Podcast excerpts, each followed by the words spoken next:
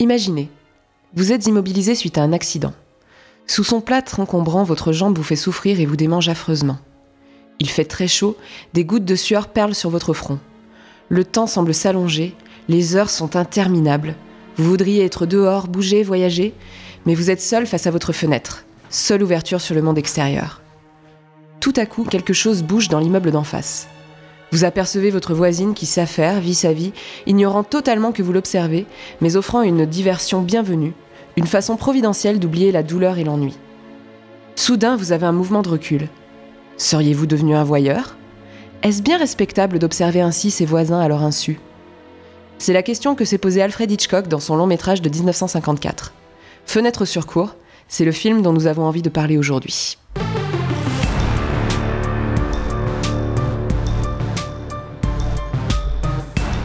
Bonjour RM. Bonjour Marie. Alors Avec, aujourd'hui. euh, peu de sommeil à notre actif. Oui, autant l'un que l'autre. Euh, Exactement. mais c'est pas grave, aujourd'hui on est quand même là pour parler de fenêtre sur cour. D'Alfred Hitchcock, exactement. Voilà. Fenêtre sur cour. Tu veux commencer ou? Euh, bah écoute, je veux bien. Euh, alors ce film, c'était c'était mon choix euh, parce que alors j'aime beaucoup Hitchcock. Euh, je voilà, quand j'ai commencé à vraiment m'intéresser au cinéma, euh, j'ai je peux pas dire que j'ai vu toute sa filmographie parce qu'elle est très très longue et que ça demanderait euh, quand même beaucoup de temps, mais j'ai vu, on va dire, les plus grands classiques euh, d'Hitchcock. Euh, et j'avais très envie d'en aborder un en podcast parce que je pense qu'il a quand même posé les jalons pour beaucoup de. Enfin, pour, le genre du thriller et, du film à suspense, on va dire qu'à la base, c'est un peu lui qui a déterminé un petit peu euh, le- les codes du genre. Euh, et en fait, à la base, j'avais j'avais presque envie de parler de psychose parce que j'ai une certaine tendresse pour ce film. Euh, et j'aime beaucoup aussi Vertigo, hein, Sueur froide. Donc j'ai vraiment hésité, je savais pas trop lequel choisir et j'ai fini par opter pour, pour Fenêtre sur cour parce que je trouve que c'est c'est ce film qui représente vraiment Hitchcock dans tout son art. L'art visuel de Hitchcock, Je suis assez d'accord. ouais. Ouais, je trouve qu'il est vraiment représenté dans Fenêtre sur cour. C'est pas c'est un des films les plus représentatifs de ce qu'il fait visuellement. C'est pas nécessairement le, le film le plus représentatif sur ce qu'il fait de manière narrative. Peut-être qu'un jour on fera un autre Hitchcock et on, Oui, pourra aborder euh, d'autres, euh, ouais, d'autres techniques parce qu'il y a, il y a beaucoup à dire. Euh, mais dans ce film, je trouve que ouais, voilà, les, les séquences sont visuellement très travaillées et ont plusieurs niveaux de lecture. Euh, c'est un thriller plein de suspense et de mystère. Le meurtre est au centre de l'histoire, mais on nous parle aussi des, relations- amoureuses et de couple. Euh, et je trouve que la façon dont c'est fait, c'est très infantif et subtil, et c'est vraiment du grand Hitchcock. Euh, on retrouve ici le thème central qui, qui- bon, le thème qui est vraiment central dans la majorité de ses films, qui est la suspicion. Euh, et alors, euh, j'ai vu une petite interview de Curtis euh, Hanson. Donc, vous vous rappelez, Curtis Hanson, c'est celui qui a réalisé 8 Mile, dont on a parlé il y a quelques podcasts. C'est aussi le réalisateur de LA Confidential. Et donc, il disait que Fenêtre sur cour, c'est le meilleur exemple de film à montrer à quelqu'un qui n'a jamais vu un film d'Hitchcock, parce qu'il rassemble les meilleures qualités du maître, son habileté à ménager le suspense, son art de la narration et son humour. Euh, la façon aussi d'utiliser les points de vue subjectifs, qui est très intéressante ici. Donc euh, voilà, c'est pour ça que j'ai choisi ce film et c'est pour ça que, que je l'apprécie. Très bien. C'est marrant que tu aies trouvé quelque chose à dire par rapport à Curtis Hanson. Je n'étais pas au courant qu'il avait qu'il avait dit ça sur Hitchcock. Alors vois, en fait, voilà, c'est dans les bonus du DVD hein, que, que j'ai vu ça. Il y a plusieurs personnes qui sont interviewées, dont Curtis Hanson, Bon, qui dit des choses bien. extrêmement intéressantes sur le film d'ailleurs. Donc on, bon, on y reviendra. J'ai pris pas mal de notes. Très bien. Bah, écoute, moi, je vais toujours euh, passer sur le côté un peu plus pragmatique des choses. avec, euh, bah, donc, voilà, pour revenir un peu sur le film en lui-même. Euh, donc, c'est un film d'Alfred Hitchcock avec euh, James Stewart, qu'on a pu voir notamment dans L'homme qui tue à Liberty Valance de John Ford en 62, Vertigo de Hitchcock, donc traduit en, par Surfroide en français en 58, et Grace Kelly, qu'on a pu voir dans La main au collet de Hitchcock en 55 notamment, ou encore dans Le train sifflera trois fois de Fred Zinman en 52. Euh, c'est un film américain qui a un tout petit budget. Alors bon, c'est un petit budget vu l'époque. C'est est-ce que c'était un petit budget à l'époque? Je sais pas. Un million de dollars en 54. Euh, et donc c'est un. Alors moi je voulais parler un petit peu de. Je me disais que c'était intéressant de dire un mot sur Hitchcock parce que bon nous c'est un, un mec qu'on connaît vu qu'on s'intéresse beaucoup au ciné. Est-ce que beaucoup de gens connaissent un peu Hitchcock Qui sait vraiment? Je sais pas trop. Donc un petit mot rapide sur lui si ça te Tout à fait, c'est une très bonne idée. Donc Hitchcock euh, est né en, 80, en 1899 pardon, en Angleterre à Londres. Euh, alors, je peux pas résumer toute sa vie, mais c'est histoire d'avoir un, un, petit topo. En 1920, il intègre la compagnie Famous Players Lesky, une filiale de la Paramount qui est basée à Londres et dans laquelle il s'occupe des sous-titres des, des, films muets, ce qui fait que cette expérience lui fait acquérir une euh, quantité d'informations incroyables sur le, les différents métiers du cinéma, donc il se, familiarise, il se familiarise avec tout ça. Son véritable premier film, c'est Le Jardin du Plaisir en 1925, que perso j'ai pas vu. Euh, mais c'est vraiment avec The Lodger en 1926 et Chantage en 29 que vraiment il pose les bases de ses, premières, euh, ses premiers thèmes de prédilection qui, qui émergent vraiment. Il a déjà une solide réputation avant la Seconde Guerre mondiale et le producteur hollywoodien David O. Selznick l'invite à Hollywood, où c'est là qu'Hitchcock débute sa période américaine, où c'est là où on le connaît, le, enfin, où mm -hmm. le commun mortel connaît vraiment les films de lui, euh, notamment avec euh, le triomphe du film Rebecca en 1940. Mm -hmm. Et déjà, en fait, il tente avant tout de, de, séduire, de manipuler et de surprendre son public, ce qui le différencie de pas mal d'autres euh, réalisateurs de l'époque. Euh, parmi ses plus grands succès futurs, bah, on peut citer Sur Froide, donc Vertigo en 58, comme je le disais avant, La mort aux trousses en 59, évidemment mmh. Psychose en 60, ou encore Les oiseaux en 63. Là, je suis quasiment sûr que même si vous qui nous écoutez connaissez pas Hitchcock, vous connaissez tous les films que je viens de citer parce mmh. qu'ils sont dans l'inconscient collectif et dans le, c'est presque dans la, comment dire, je vais pas dire la pop culture, mais la, si, la, si. si la pop culture. C'est-à-dire en fait, que moi, ça, ça c'est intéressant ce que tu dis parce que personnellement, j'ai connu Hitchcock par les parodies et par euh, la réutilisation qu'on en fait dans d'autres films avant de voir réellement ces films. Quand j'ai vu Psychose, la musique, mm. je l'ai entendu sur 10 000 conneries parodiques avant. J'ai dit, mais c'est. Du coup, j'ai rigolé devant Psychose à cause de cette musique, malheureusement. J'ai dit, d'accord, ça vient de là. Euh, mm. Les oiseaux, euh, pareil. Et puis, les oiseaux, on a tellement de plans dans les films iconiques sur des oiseaux qui sont rendus menaçants. On sait d'où ça vient à chaque fois. C'est de Hitchcock. C'est. Et donc, euh, bah, il meurt le 29 avril 1980 à l'âge de 80 ans aux États-Unis, à Los Angeles. Et euh, alors, petite anecdote, c'est que j'entendais souvent parler de Sir Alfred Hitchcock et je comprenais pas pourquoi. C'est qu'en fait, il a été. Il a été anobli Il a été anobli. Il a ah. conservé la nationalité britannique malgré le fait qu'il est l'américaine. Et à la fin de sa vie, il a été anobli chevalier commandeur de l'ordre de l'Empire britannique, ce qu'on appelle la KBE. Donc je ne savais pas, mais je me suis dit pourquoi on parle de Sir Alfred Hitchcock. Sir Alfred Hitchcock. Donc voilà. Et alors moi personnellement, je te laisserai dire toi après, mais moi le... les circonstances du premier visionnage du film, c'était à, à l'école de ciné, à l'Arfis à Lyon en 2008-2009, je dirais. D'accord. Euh, je connaissais Hitchcock de nom, mais je m'étais jamais assez intéressé. Et tu te doutes bien que dans les cours de ciné, euh, bah, j'ai vraiment trouvé ça. Euh, je m'attendais vraiment à l'aspect vieux film, et c'est ce qui m'intéresse beaucoup chez Hitchcock, c'est qu'il pourrait tourner aujourd'hui mm -hmm. Il changerait avec, pas avec des moyens de la veille. En fait, c'est assez incroyable. Et euh, voilà, je m'étais jamais trop penché sur le, sa filmographie en dehors de mon intérêt prononcé un peu pour le, le cinéma plus mainstream, euh, des trucs euh, que tout le monde a plus ou moins vu. C'est vraiment à, à l'école de ciné que j'ai creusé un peu et que j'ai découvert Hitchcock, justement. C'était mm -hmm. l'occasion. Donc je sais pas toi comment tu l'as découvert? Moi j'étais au lycée, je me rappelle que Arte avait fait une, un cycle Hitchcock en fait. D'accord. Et je crois que c'était tous les lundis ou je sais plus, il y avait un film différent de Hitchcock. Et alors moi j'avais j'ai vu Psychose, je crois que c'est le premier que j'ai vu de Hitchcock. Euh, et j'avais adoré parce que surtout qu'à l'époque j'étais assez portée sur les, les slasher movies euh, ouais. type Halloween euh, ou Scream, ouais, Scream. Et qui sont en fait des, des, des, voilà des films qui sont très très fortement inspirés par Psychose. Donc à la base c'est ce qui m'a amené à Hitchcock. Je crois que c'est pour ça que j'ai regardé Psychose. Euh, et par la suite, euh, donc quand j'ai vu qu'il y avait le cycle Hitchcock euh, sur, sur Arte et que je, au lycée je commençais à vraiment m'intéresser au cinéma, eh bien je me suis dit tiens on va, on va regarder. Et c'est là que j'ai vu Sueur froide. c'est un de mes préférés, Vertigo, parce que je trouve qu'il est très bien fait. Il est très malsain aussi dans, dans les thèmes qu'il aborde. Il faut que je le revoie, je l'ai pas du tout en tête. il, est, il est très très intéressant. Je pense que celui-là, il faudrait le faire un jour.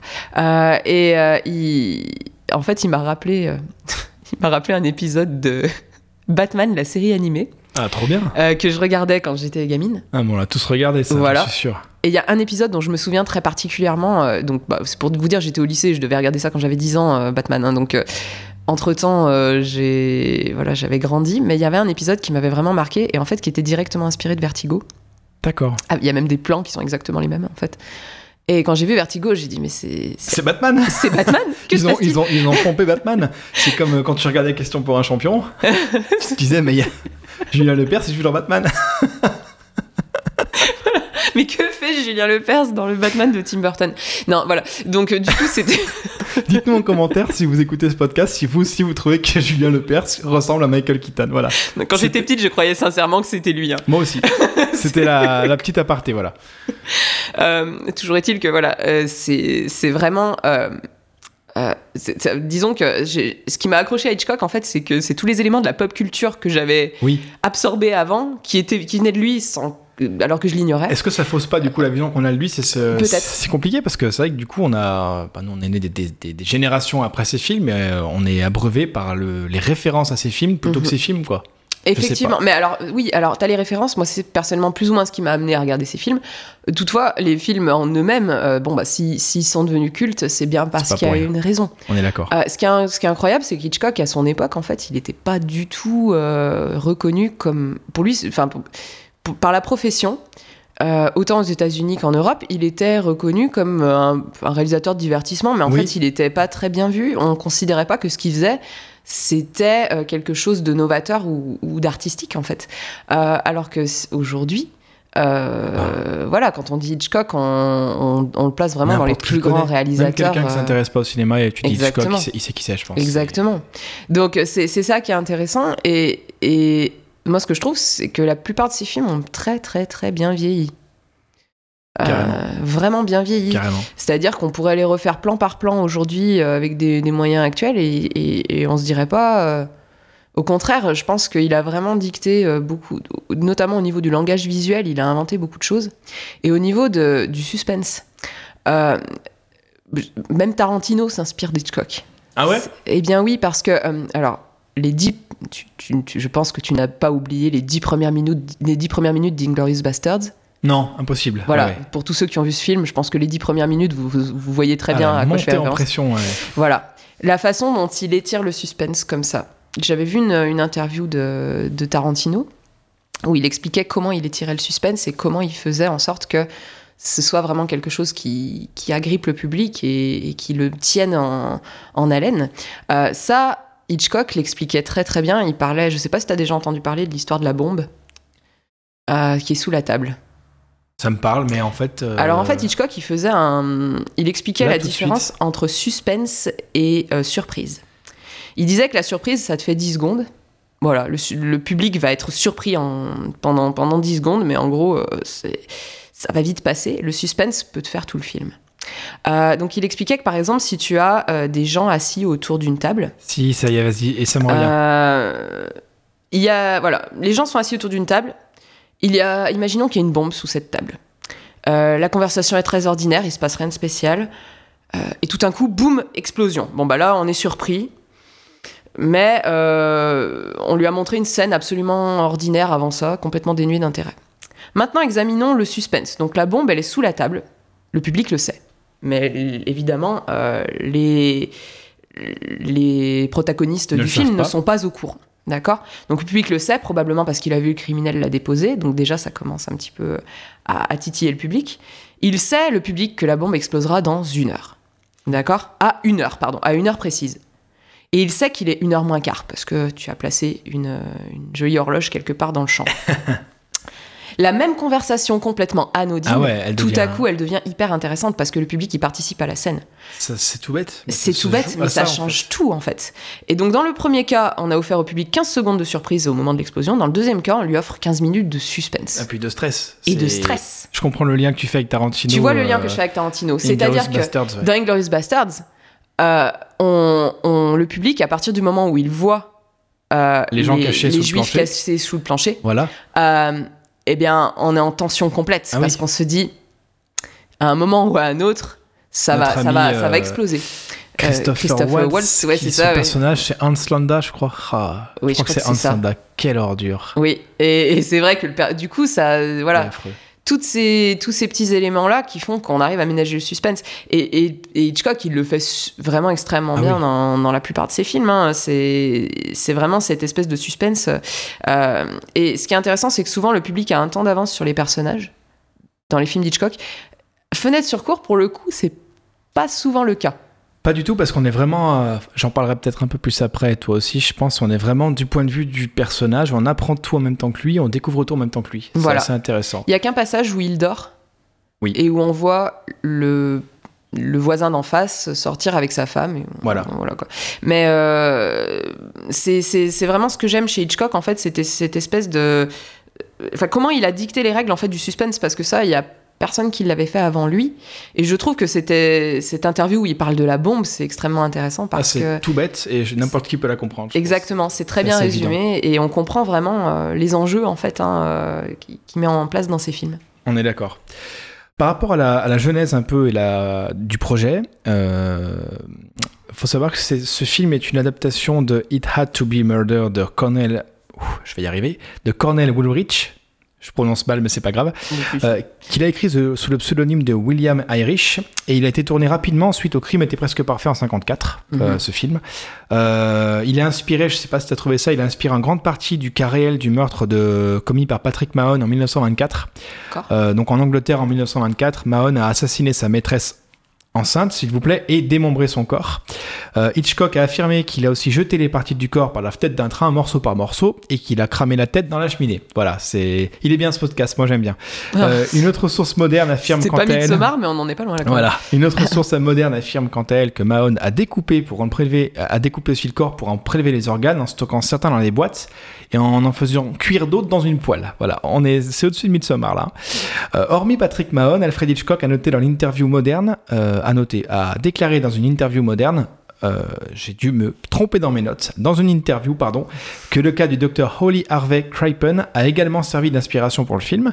Euh, Cripen, donc un Américain qui vivait à Londres. Euh, du coup, t'as peur de ce que je vais dire Mm, un peu, oui. a empoisonné sa femme et a découpé son corps, puis a déclaré à la police qu'elle avait déménagé à Los Angeles. Euh, il a finalement été arrêté après que sa secrétaire, avec qui il avait une liaison, ait été vu portant les bijoux de Madame, de Madame Cripen et qu'un ami de la famille ait cherché sans succès à Madame Cripen en Californie. Donc après que euh, Scotland Yard soit intervenu, Crippen et sa maîtresse ont fui l'Angleterre sous de faux noms et furent appréhendés sur un paquebot. La police a trouvé des morceaux du corps de Madame Crippen dans sa cave. Donc euh, tu vois de quoi a inspiré un peu Hitchcock par rapport au... Mais Hitchcock, il était friand de ce genre d'histoire. hein. Oui, c'était vraiment ces une films passion sont- pour Ces lui. hein. films sont pas gore, mais dans le fond, ils, sont, ils le sont assez dans le fond. Dans, dans le nom, Et pour c'est- jamais sont- montré. Pour l'époque, mais- ils sont gore. hein. Oui, c'est pas. La scène de psychose, euh, par exemple, la scène de la douche, la, la- la célèbre scène de la douche, Ah, euh, elle est. est trash, hein. euh, vu, vu les plans, en fait, elle est, elle est très trash. Oui, hein. Tu la remets à l'époque. euh, Euh, moi, je m'attendais à rigoler devant cette scène. En fait, non. Tu dis, attends, les mecs, à l'époque. euh, alors, je sais pas si on peut spoiler Psychose dans ce podcast-là, peut-être pas, mais la scène de la douche, disons qu'elle a un aspect narratif tellement surprenant qu'on se dit, à l'époque, il a osé faire ça, euh, c'est c'est de la folie. Enfin, c'est. Oui, impressionnant. Et bon, alors fenêtre sur cours pour le coup, il est très, il est très peu, euh, il est pas, je le qualifierais pas du tout de trash, Euh, mais c'est vrai que euh, Hitchcock, euh, si on écoute des interviews de gens qui le connaissaient. euh, c'était vraiment quelqu'un qui était passionné par toutes ces histoires de crimes, de meurtres, mais il voyait ça, enfin dans ses films en tout cas, euh, à chaque fois il les, il les utilisait toujours un petit peu avec une certaine de détachement et d'humour un- d'une certaine Ouais, manière. c'est assez, c'est assez macabre quand même. C'est Euh, assez macabre. Mais là, par exemple, dans Fenêtre sur cour, il y a un passage. euh, Alors, Fenêtre sur cour, déjà, on devrait peut-être expliquer un petit peu l'histoire du film. Vas-y, je t'en prie. Euh, donc, c'est l'histoire d'un homme euh, qui est immobilisé parce qu'il a une jambe dans le plâtre. et qui, du coup, ben, s'ennuie et observe les voisins de l'immeuble d'en face. Et il pense que euh, le- l'homme d'en face, euh, l'un des- l'un de ses voisins, a assassiné sa femme. Euh, et en fait, personne ne le croit vraiment. Sauf sa petite amie qui finit par le croire assez rapidement finalement. Donc voilà, c'est comment est-ce qu'il va faire pour essayer de prouver qu'il a raison. Et donc on a encore ce thème de la suspicion qui, qui revient un peu dans tous les films d'Hitchcock.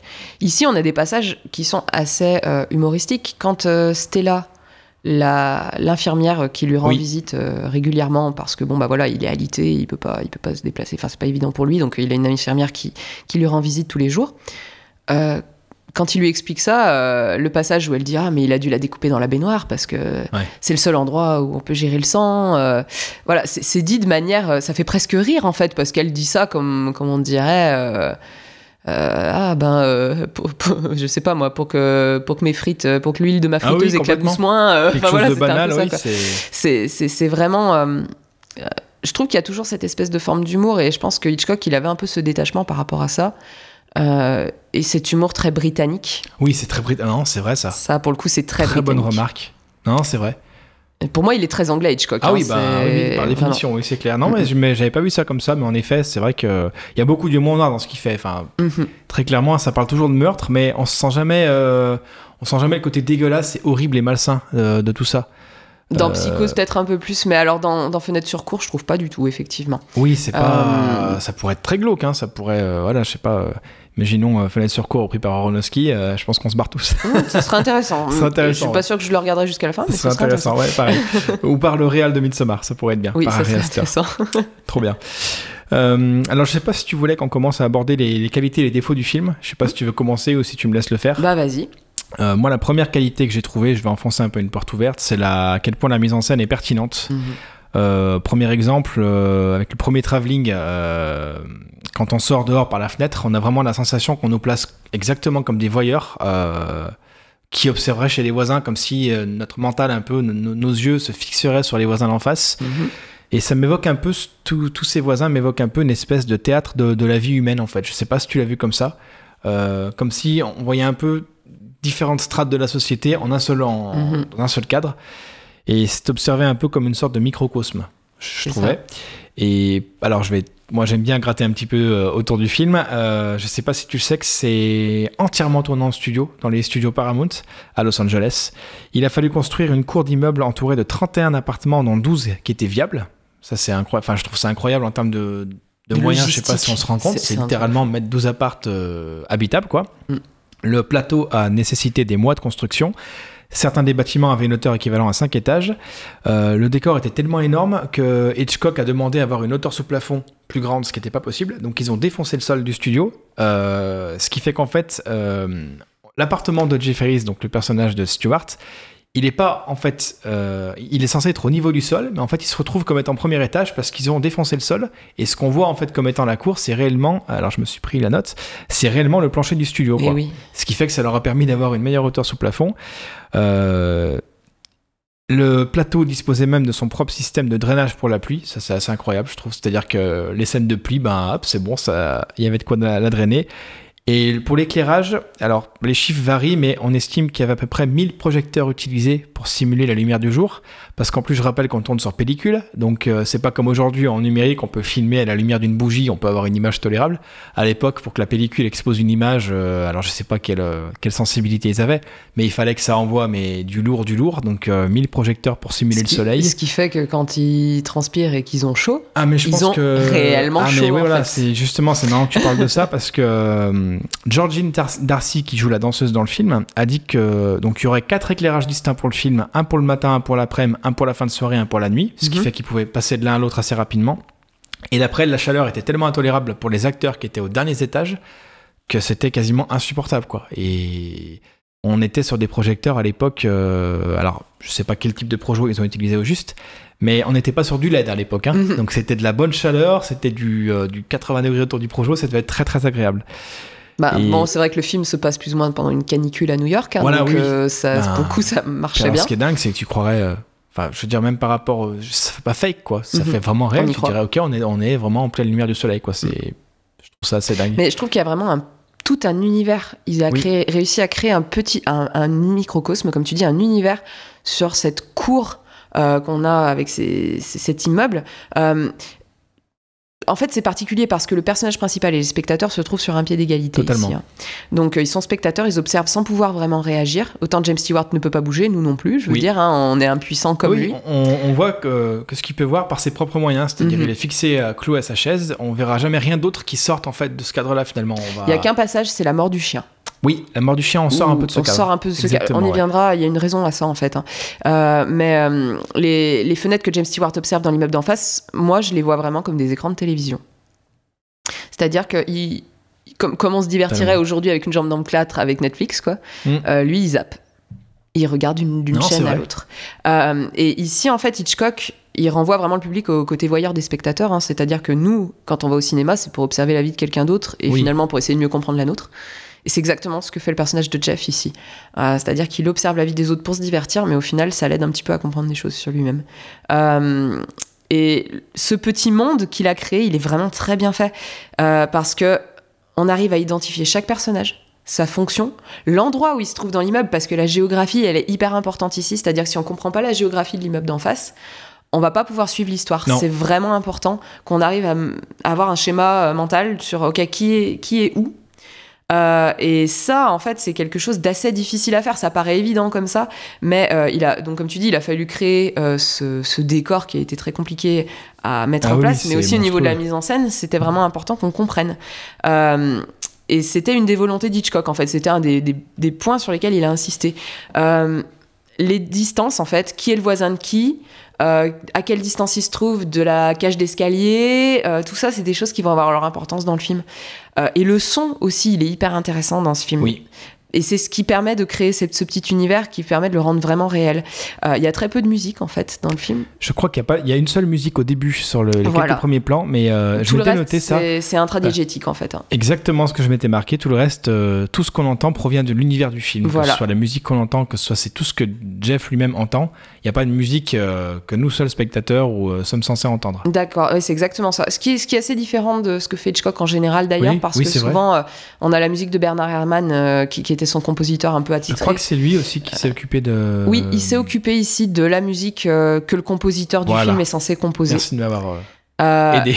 mais c'est ça. mais c'est vrai que d'habitude, on a vraiment l'habitude. Enfin, on- je veux dire, euh, la scène de la douche de Psychose sans, sans Ah la oui. musique, elle vaut, elle, vaut, Voilà. elle vaut beaucoup moins, quoi. Elle est beaucoup moins Ah ouais, non, c'est clair. Parce que ce qui est intéressant, c'est vraiment le, le lien entre la musique et, et Mm. les, et les coupes euh, du, du- du montage euh, dans Psychose. Là, c'est totalement différent. C'est-à-dire que les sons, ils sont très travaillés, mais on a très peu de musique. Je pense que c'est justement euh, très intelligent de sa part, c'est très immersif en fait. Parce que euh, c'est vraiment le type de son, ça permet de mettre en avant le type de son qu'on aurait dans un immeuble. On Oui, les entend à distance et on sent la distance. Et puis on est encore une fois placé du point de vue de Jeff voilà. comme lui, c'est-à-dire qu'on va pas entendre plus de divertissement ou de distraction que lui euh, ne peut en avoir. Donc, euh, Exactement. Et ça contribue à donner une atmosphère, en fait. En général, la musique, euh, voilà, là, ça fonctionne bien parce qu'en fait, on, oublie la musique au profit de ces sons qui euh, donnent vraiment l'impression qu'on se trouve avec lui dans cet appartement et qu'il y a vraiment une cour, euh, un immeuble et une cour euh, face à nous. Et c'est. Voilà, c'est vrai, je trouve que ça participe vraiment à ce petit monde, en fait, à cette espèce de petit univers qu'il a réussi à créer. C'est un film qui se passe à New York, mais en fait, euh, il se passe. ça pourrait presque être une pièce de théâtre. Je crois d'ailleurs que ça a été adapté en pièce de théâtre. euh, Je sais pas. euh, il me semble qu'aux États-Unis, ils ont dû le faire ça. Et, et c'est. C'est ça qui est vraiment. C'est presque un huis clos, en fait, d'une certaine Ah, façon. complètement, complètement. Et pa- par rapport à, à la mise en scène, euh, j'ai beaucoup apprécié le fait, que, enfin, la subtilité encore une fois, en quelques plans au début, de nous faire comprendre le- Mm. la situation de Jeff. C'est-à-dire qu'on, alors, on part de, l'extérieur de la cour, on rentre, on découvre euh, Jeff qui est endormi, si je dis pas de C'est bêtises. ça. Plan sur sa jambe qui est dans un plâtre. On passe un appareil photo cassé, on passe à une photo d'accident de voiture. Et en fait, assez rapidement, on comprend qu'il s'est blessé en faisant euh, des photos sur un circuit automobile. Ouais. En un plan, t'es situé. Là où Ouais. ça aurait pu être par dialogue, alors qu'est-ce qui t'est arrivé à ta jambe? Bah, je Exactement. m'explique. Et c'est, je trouve que c'est ce qui manque un peu aujourd'hui des fois dans les films, c'est qu'on n'arrive pas à l'essentiel tout de suite. Enfin, Et puis, euh, souvent, on nous surexplique un peu tout. voilà, c'est on, on, te prend un pour peu. un con, on, pour être prend, réaliste, voilà, voilà, on prend- on prend souvent le public pour des débiles Voilà, et donc on va surexpliquer et, Et tout. du coup, on va surexpliquer. Ah, Jeff, tu as une griffure à la joue, qu'est-ce qui t'est fait? Alors, je t'explique, euh, j'ai fait du baseball et je me suis trompé. Ouais, voilà, c'est Là. Hitchcock, il te pose euh, la photo de l'accident, la jambe cassée. Si t'es pas trop con, si t'as deux neurones, tu fais le lien. Alors Et en c'est fait, ça que j'aime bien. c'est- Hitchcock, il avait, c'est vraiment le langage visuel. Il appelait ça le, le pure cinéma, le cinéma pur. D'accord. C'est ce qu'on, c'est la- l'espèce de pratique scénaristique qu'ils utilisent aujourd'hui quand ce qu'ils appellent le show don't tell à Hollywood, c'est-à-dire montrer et ne pas dire. Ce qui est très souvent très payant, je trouve. euh. Mais c'est pas si simple que ça parce que C'est pas facile. si tu te dis tiens, je vais faire un court métrage autre, je vais essayer de l'appliquer, tu vas très vite rentrer dans non non, j'explique. Tellement t'as peur de pas être compris, tu vois, tu vas Exactement. et beaucoup de réals, je pense, euh, galèrent à appliquer ce principe. Mais je trouve que les, si très grands, c'est ce qu'ils font en fait. hein. Euh, et c'est. Il s'agit en fait de faire l'expérience du monde à travers ce qu'on entend et ce qu'on voit, c'est-à-dire vraiment utiliser le médium cinéma dans ce qu'il peut faire de mieux, plutôt que d'avoir un pauvre dialogue entre euh, deux personnages euh, pour resituer euh, tout ce qui se passe. Donc l'expression de Hitchcock pure cinéma, en fait, c'était des moyens strictement visuels. Il aimait pas les dialogues. Hitchcock. Alors ça, Hitchcock, c'est fou. il, il disait lui-même que les dialogues, euh, c'était ce qui pouvait le plus te gréver un film en fait. Alors Alors, là- que ces dialogues sont excellents. Là, tu me laisses sur le cul parce que c'était ma, ma seconde remarque. Bah, j'ai encore plein de choses à dire sur la Mhm. pertinence de la mise en scène, mais alors je m'étais, j'avais mis, tu vois, en troisième qualité le, le rythme des dialogues. Je disais que j'aime énormément comme ils sont écrits, la dynamique, tout semble à sa place, épuré, rien semble surfait mais en fait. justement. Et moi, je me suis dit, euh, non, c'est un mec qui devait adorer écrire les dialogues. Mais je pense qu'il était. Alors, euh, il, a parti... il participait beaucoup à la à l'écriture du scénario, euh, mais je pense que justement son objectif c'était d'épurer au maximum pour garder que les dialogues vraiment utiles et importants. D'accord. C'est un mec qui a débuté dans le cinéma muet quand même. Hein. Oui, oui, non, mais Faut pas c'est clair. l'oublier. Quand Donc, en vrai fait, j'ai pas il- noté qui était le scénariste, euh, c'est quand même un, gros- un gros Euh, oubli de ma part, mais donc c'est pas Hitchcock qui a, qui a fait le scénario. son- Il a participé, en fait, il a, il a, il a confié ça à un jeune auteur. euh, D'accord. et je, je- j'ai mangé son nom, je me souviens plus. Euh, mais il a participé pendant toute l'écriture du scénario. En fait, il, il a supervisé, il était là. Euh, mais euh, comme je disais, voilà, c'est quelqu'un qui a, il a commencé sa carrière dans les années 20 avec les films muets, et ça se sent parce qu'en fait, il a appris à, à À mettre en l'essentiel, scène quelque part, que oui, Voilà. que l'image fonctionne en comment, elle-même. comment montrer des choses que concrètement tu ne peux pas dire parce qu'avec le cinéma muet ben forcément t'étais bloqué quoi Euh, et comment communiquer par l'image comment arriver à faire passer des sentiments et, arriver à raconter une histoire simplement par l'image en fait et à créer une atmosphère aussi Euh, par exemple ben, dans Psychose juste après le meurtre de la douche t'as une très très très très très longue scène où il y a absolument aucun dialogue où tu vois Norman Bates euh, qui est en train euh, de réparer le crime, d'essuyer, machin, de se débarrasser du corps.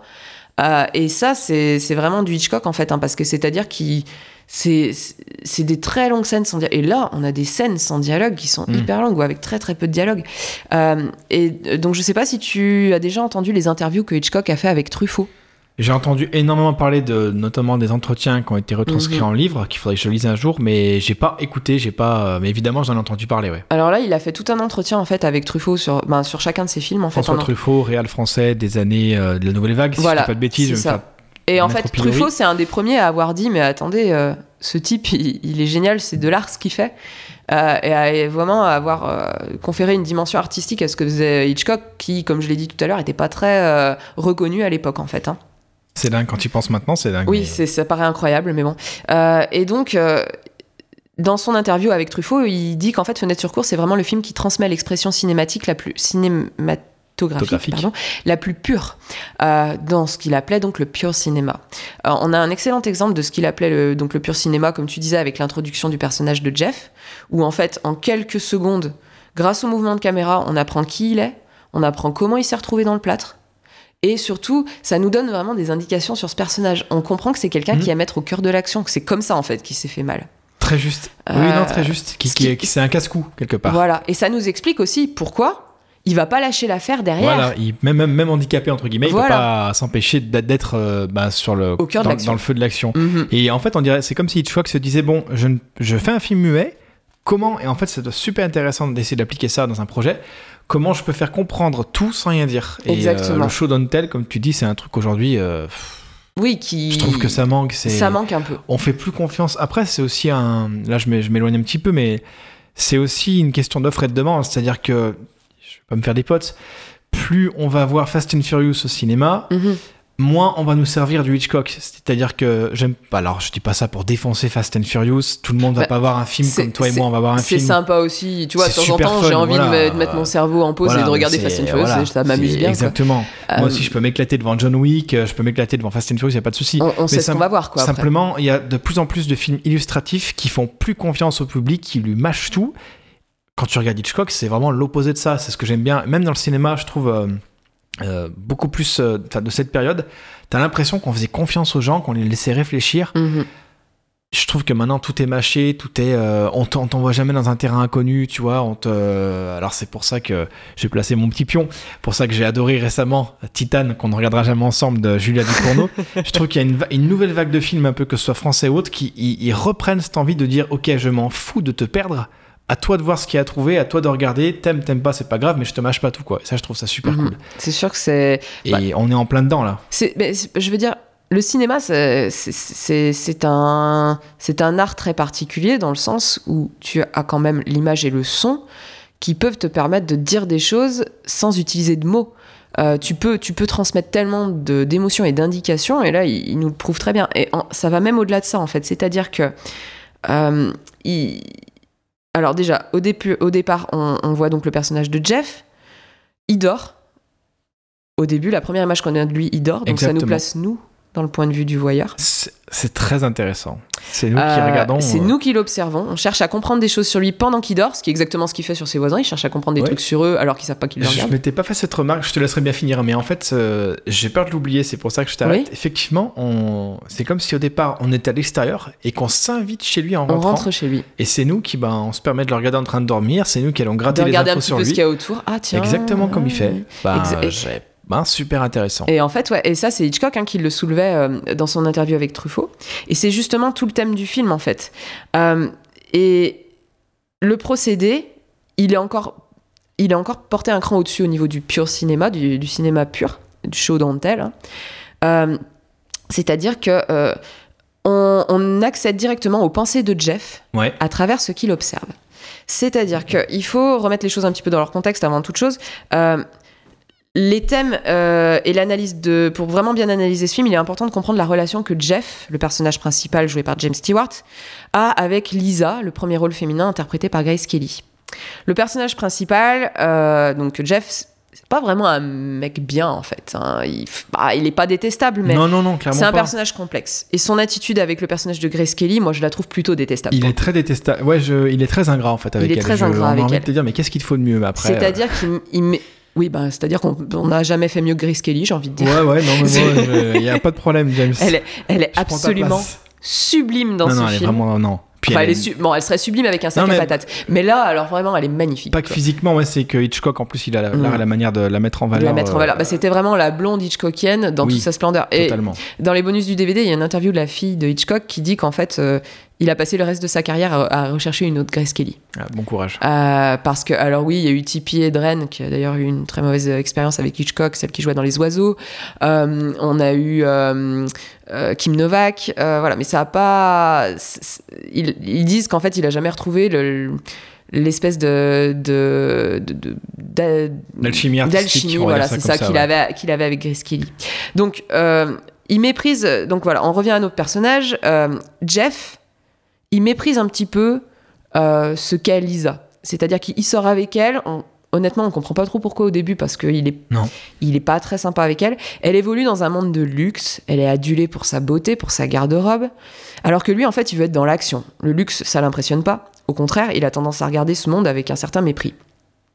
À un moment, on nous parle d'un briquet. Il a un vieux briquet euh, pour allumer, je sais plus, sa cigarette. Et elle lui dit euh, euh, bah, je vais te le remplacer avec un joli briquet en argent parce que ça, c'est trop vieux.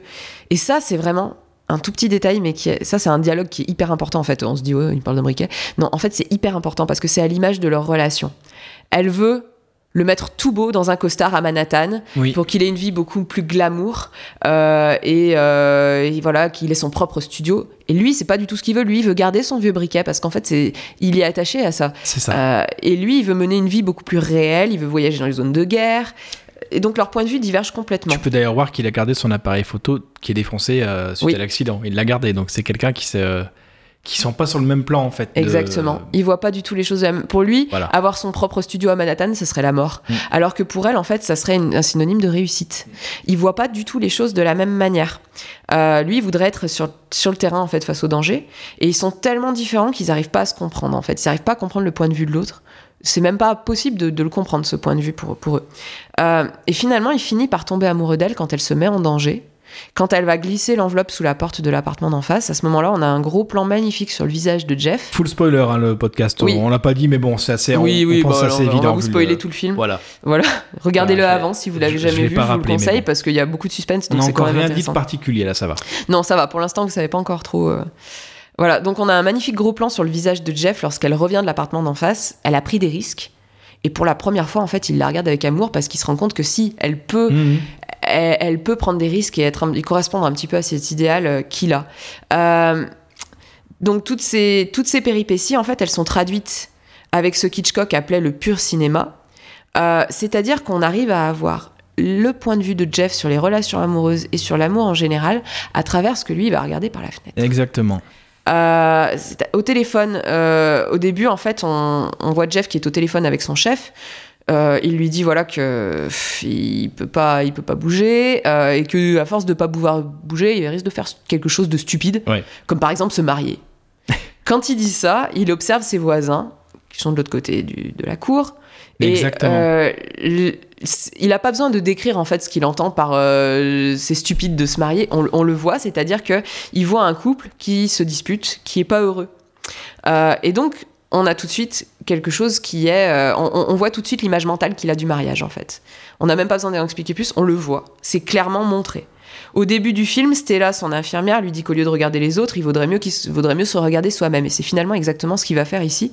Euh, C'est-à-dire qu'à travers les personnages qu'il observe, on a, un on a accès à ses propres pensées, à ses opinions. Exactement. Euh, et donc, donc Curtis Hanson, encore, hein, dans son interview, disait il y a deux questions centrales pour le personnage de Jeff. Que va-t-il faire dans sa vie privée? C'est-à-dire, est-ce qu'il va rester avec Grace Kelly? Est-ce qu'il va Ouais. l'épouser ou non? Et que se passe-t-il de l'autre côté de la cour? Est-ce qu'il va... euh, du coup, le, le fait de se concentrer sur ses voisins, ça l'empêche de trop penser à ce qu'il tourmente réellement dans sa vie privée? C'est une sorte de façon de d'esquiver. fuite en avant, ouais. enfin de fuite Voilà. en avant. Oui, c'est ouais, une façon d'esquiver, de, de se divertir, quoi, de- d'oublier un petit peu. Euh, et donc, en fait, dans l'immeuble d'en face, on va observer plusieurs types de relations. On a euh, Miss Lonely Heart en anglais, qui est Miss Cœur Solitaire, je crois, dans la, VO, dans la VF.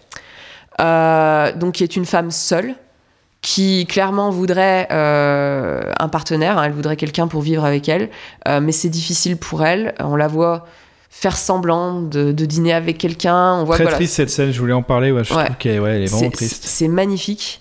On a les Thorwald, donc les gens qui se disputent, et on a un couple de jeunes mariés. Euh, et en fait, toutes ces, ces, ces- ces trois différents, euh, ces trois différentes fenêtres vont nous montrer un petit peu les différents types de, de relations qu'on peut avoir. Chose intéressante, on a une famille avec une petite fille. Eux, Oui. ils ont l'air très heureux. On ne les montre qu'au début. Jeff ne s'y intéresse pas parce qu'ils ne correspondent pas à l'idée qui se fait du mariage. Donc en fait, on va jamais les, presque jamais les n'est voir. pas face à ce qu'on appelle le. Je crois que c'est le biais de confirmation qu'on ne voit que ce qu'on veut voir quand on aller dans un sens. On a une vision de quelque chose, on ne va que ce.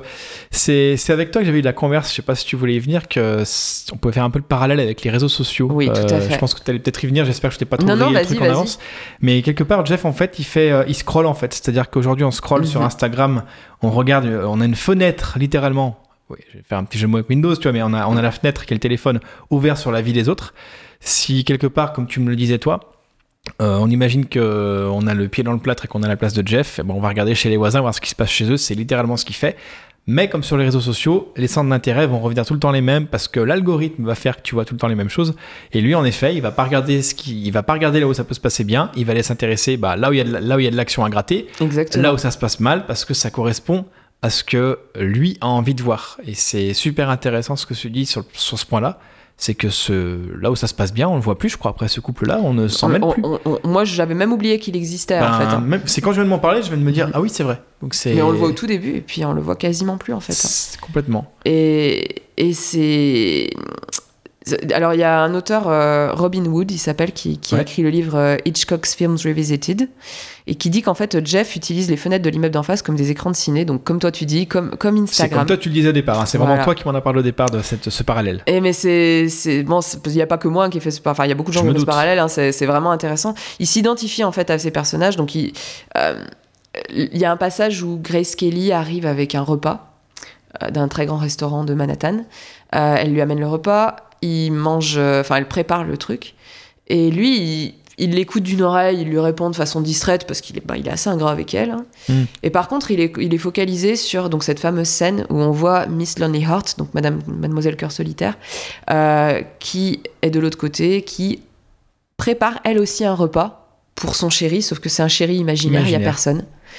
Euh, et donc c'est marrant parce qu'on a en parallèle le personnage de Grace Kelly et le personnage de la voisine d'en face qui font la même chose. Exactement. Jeff s'intéresse plus à ce qui se passe en face. Il va même jusqu'à trinquer avec elle. Elle le voit pas, hein, mais euh, elle trinque avec euh, Mhm. donc son, son, son chéri imaginaire et lui trinque aussi, alors qu'il écoute à peine ce qui se passe derrière avec Grace Kelly. Euh, je sais pas si tu voulais reparler de cette scène du coup. Alors, si j'arrive à me retrouver dans mes notes, parce que il y a de quoi faire, c'est toujours pareil. Je m'étais noté que cette scène m'avait marqué et qu'elle était très triste. Euh, alors, pourquoi je trouve plus euh, Je ne trouve plus ce que j'ai marqué sur Miss Lonely Hearts, ça me reviendra peut-être plus tard. Par contre, tu parlais du restaurant 21, enfin tu parlais de qu'elle Oui. ramène euh, à bouffer du restaurant 21, Lisa. Petite anecdote, c'est qu'on parle du 21 Club qui était à l'époque un restaurant et bar traditionnel américain, je sais pas si tu en aurais parlé, qui a beaucoup déménagé à New York. Et pour la petite anecdote, en mars 2020, il a été contraint de fermer en raison d'un truc qui s'appelle Covid, je sais pas si tu as entendu parler. Euh, voilà. Et en décembre 2020, donc il a réouvert, mais pas sous sa forme euh, d'antan, quoi. Et, euh, et du coup, voilà, c'était faire un petit aparté parce que je crois qu'elle dit j'ai été chercher à manger Mm, au 21. 21. Moi, je me suis dit c'est quoi le 21, donc été gratté un petit peu, quoi. D'ailleurs, dans la VF, j'ai j'ai regardé cette scène en VF parce que je voulais voir comment ils avaient traduit les noms des, des voisines, Ouais. Euh, Miss Lonely Heart, tout ça, et en- ils ont traduit chez Maxime. Me demande pas pourquoi. Non, mais alors, si le mec qui a fait la AVF euh, peut nous contacter, ça nous intéresse. Doit être doucement. Bah, mais- c'était alors voilà, c'était c'était les traductions de l'époque. On avait tendance à surtraduire un petit peu tout pour euh, pour le public français. Euh, bon, c'est un peu dommage, mais voilà, c'est voilà. Donc en français, c'est chez Maxime. D'accord, très bien. Voilà. Et euh, alors, est-ce que le patron du 21 s'appelait Max à l'époque? Je sais pas. Non, à mon avis, vraiment, ils ont, creuser. ils ont choisi un nom au, au pif. Moi, j'aurais dit chez Bob. Ça aurait été mieux chez Bob. chez Bob. Ça fait moins moins classe tout de Ouais, suite. hein. On va Ah, on va manger pas. chez Bob. Ouais, euh, chez Bob. Ça dépend comment tu le dis. Euh, donc voilà, oui, c'est clairement le- les voisins sont le, sont le miroir un peu de sa, sa, sa vision du couple, c'est assez clair, c'est ce que tu as dit. Euh, je vais finir par m'y retrouver. Il a une vision quand même assez étriquée du couple dans le sens où, ouais, bah, c'est un peu une prison pour lui, j'ai l'impression. hein. C'est un peu quelque chose qui l'effraie. euh, malgré le fait que le mec soit casse-cou, c'est quelque chose, c'est une aventure peut-être trop grande pour lui apparemment pour l'instant. Donc il a peut-être pas envie de s'y plonger. Mais Je pense que vraiment, il voit, il- pour lui, le, le mariage, ça, finit forcément par ressembler à ce qui se passe avec le couple euh, Voilà, soit des tu Thorwald, disputes, soit voilà. tu. Alors qu'il pourrait se dire ça ressemble aux, aux voisins très heureux avec leur petite fille, en effet. Et il le fait pas. Il les regarde pas. Donc euh, voilà. Tu parlais des entretiens de Truffaut et Hitchcock. Oui. Euh, tous deux, ils ont évoqué le fait que voilà, tous les persos observés par Jeffries depuis sa fenêtre ont un lien avec la notion de mariage et de relation que, que lui, euh, bah, comment lui il les voit. Ça reflète manifestement ses désirs contradictoires vis-à-vis de sa propre relation avec Lisa, c'est ce que tu as Mhm. dit. Et euh, quand on y regarde de plus près, on a Mademoiselle Torso, la danseuse euh, qui fait face à différents prétendants, Miss Lonely Heart qui est vieillissante, désespérée, enfin c'est ce que tu as dit, quoi. les jeunes mariés qui s'installent, Monsieur Thorwald qui s'embrouille avec son épouse. Donc c'est une sorte de tableau de comment lui voit le couple. Donc c'est. Tu parlais aussi du fait que hum, on regarde ça comme des écrans de cinéma un peu en Mhm. face. C'est vrai que je m'étais noté qu'il y a beaucoup de cadres dans le cadre dans le film. On a Oui. la cadre de la, le cadre de la fenêtre qui cadre les immeubles d'en face, la fenêtre des voisins qui cadre leur lieu de vie, qui des fois cadre la porte dans leur lieu de vie. On a aussi les, euh, les deux immeubles qui cadrent le- la rue. Enfin, c'est tout est, dirait que c'est une sorte de poupée russe visuelle qui à chaque fois te donne envie d'aller voir un peu plus derrière. Mhm. qui est exactement ce que va essayer de faire euh, Jeff, mais de son point de vue. Et oui. Il peut qu'aller creuser euh, par suspicion, par euh, il peut pas aller, il peut pas aller physiquement se déplacer. Et c'est ce qui est super Eh ben, intéressant. c'est ce qui que- nous met dans, le- dans la même position que lui, en voilà, fait. le point de vue de nous spectateurs et en permanence le point de vue de Jeffreys, de Jeffreys à Jeffreys. Jeffreys, De production l'Effraie. française. Euh, c'est quasiment tout en chant contre chant. Enfin, je pense que tu l'as remarqué, c'est-à-dire qu'on a, c'est filmé comme un dialogue. C'est comme si Mhm. Jeff discutait avec son décor. C'est-à-dire qu'on a plan sur Jeff, qu'est-ce qu'il regarde Une fois qu'on a vu ce qu'il regardait, réaction de Jeff par rapport à ça, exactement comme tu filmerais un dialogue assez classique. Et euh, concernant les axes caméra utilisés, je voulais y revenir un petit peu. Euh, Il y a deux caméras principales qui ont été utilisées. L'une placée dans l'appart de James Stewart, derrière laquelle Hitchcock opérait, et la deuxième était montée sur une grue pour filmer à l'extérieur des fenêtres et l'appartement de Jeff. Et ce qui est intéressant, c'est que pour diriger les acteurs des autres apparts, Hitchcock n'y allait pas en personne, il n'a pas bougé en fait de l'appartement de Jeff, il dirigeait les autres comédiens avec des oreillettes couleur chair, et il leur donnait toutes les indications euh, à l'oreille pour, euh, pour opérer comme ça. Lui, il n'a pas quitté le... Il a pas du tout quitté l'appartement. Et à ce sujet, il y a une petite anecdote assez marrante, c'est que je sais pas si tu te souviens la scène de la, du balcon, où il a les deux voisins qui se Oui. font surprendre avec leur matelas dehors. Oui, ils dorment dehors parce qu'il fait très chaud et tout Voilà. d'un coup, euh, Tout un d'un orage coup, la éclate. pluie arrive. Mhm. Voilà. Et là, c'est Georgine, Dar- Georgine Darcy, pardon, qui joue donc euh, la danseuse, qui a déclaré qu'apparemment Hitchcock euh, a fait un, je sais pas si t'es au courant, une Mhm. blague aux comédiens. Euh, à l'un, il a dit euh, il faudra que quand la pluie arrive, tu tires le matelas dans ce sens-là. À l'autre, il a dit l'inverse, ce qui fait que la dispute qu'on voit à l'écran, qui est tous les deux tirent le matelas dans la, dans la mauvaise direction et finissent par se viander. Euh, ça serait authentique et Oui. Hitchcock l'a gardé, il a même pas fait de seconde prise, il a fait exprès de donner des indications contraires. Contraire, euh, de comédien. moi, ça me fait marrer. mais, génial. mais voilà quoi. Oui, mais je pense que je pense qu'il était assez facétieux comme ça, et je pense que c'était c'était ce genre de petite idée de mise en scène qui finalement euh, donne un- une petite touche d'humour à un film assez sombre quand même. Oui, non, mais carrément. Mm. Les touches d'humour, il y, en a- il y en a pas mal, tu vois, comme le chien qui est descendu, euh, on fait pisser le chien en le faisant Oui. descendre dans un seau. C'est tellement improbable que, que tu t'acceptes. D'accord, ça passe en fait. Pourquoi pas Et pour Jeff, euh, le fait qu'il soit blessé, donc euh, je te disais la subtilité de montrer la photo et tout, il y a autour de ça, il y a l'ironie du sort qui fait que l'année suivante, le l'année suivant le tournage, il y a 83 spectateurs qui ont été tués par des débris projetés euh, sur le circuit du Mans par une voiture accidentée. J'ai appris ça. Je trouve ça assez fou. Et alors, anecdote encore plus, en- encore plus triste, entre guillemets, c'est euh, celle qui concerne Grace Kelly, qui est devenue ensuite Grace de Monaco, qui sera victime d'une attaque cérébrale au volant et décédera dans un crash de voiture. Ah, je accident pas. de voiture. Je savais pas du tout. Et à cause de ça, bah, elle aura un accident. Je savais pas non plus. D'accord. Et la blessure de Jeff, euh, donc le film est tiré, comme je te disais, d'une nouvelle de Cornell Woolrich. On apprend à la toute dernière page qu'il est euh, dans le plâtre, dans le livre. Et je trouve ça intéressant. Je me suis Ah, demandé qu'est-ce que ça aurait ça. donné dans le film si on nous avait montré qu'à la fin. Alors ça aurait été compliqué à mettre en place. Mais dans le cadre d'un livre, ça doit être super intéressant à la Oui. fin d'avoir cette espèce de- d'explication soudaine de Ah, en fait, euh, Ouais, puis ça fonctionne parce que c'est une nouvelle, donc c'est pas très long. voilà, je sais pas si en Euh, film ça aurait pu. euh, dans le, dans je sais que dans la nouvelle, il n'y a. Bon, il y a vraiment que le personnage principal et euh, le voisin d'en face qu'il soupçonne d'avoir tué sa femme. Il n'y a pas du tout toute la, toute la notion de relation de couple. Il n'y a pas de personnage féminin. euh, Il n'y a pas voilà toute Non, l'analyse. non, oui, euh, il a rajouté pas mal de, de Mhm. choses. Mais c'est ce qui donne la profondeur au film. Moi, je trouve que c'est très intelligent d'avoir ajouté tout ça parce que, en fait, finalement, c'est ce qu'on en, c'est ce qu'on en retient le plus. C'est, Ça, euh, le suspense, évidemment, mais euh, voilà. Euh, je voudrais revenir sur ce que, disait Vas-y, par, ce que tu disais par rapport aux oreillettes. Oui. Euh, donc oui, effectivement, il dirigeait les, les acteurs de l'autre côté. par, pas avec une oreillette, mais il faut bien se dire une chose, c'est que James Stewart, lui, il était face caméra, mais il voyait rien.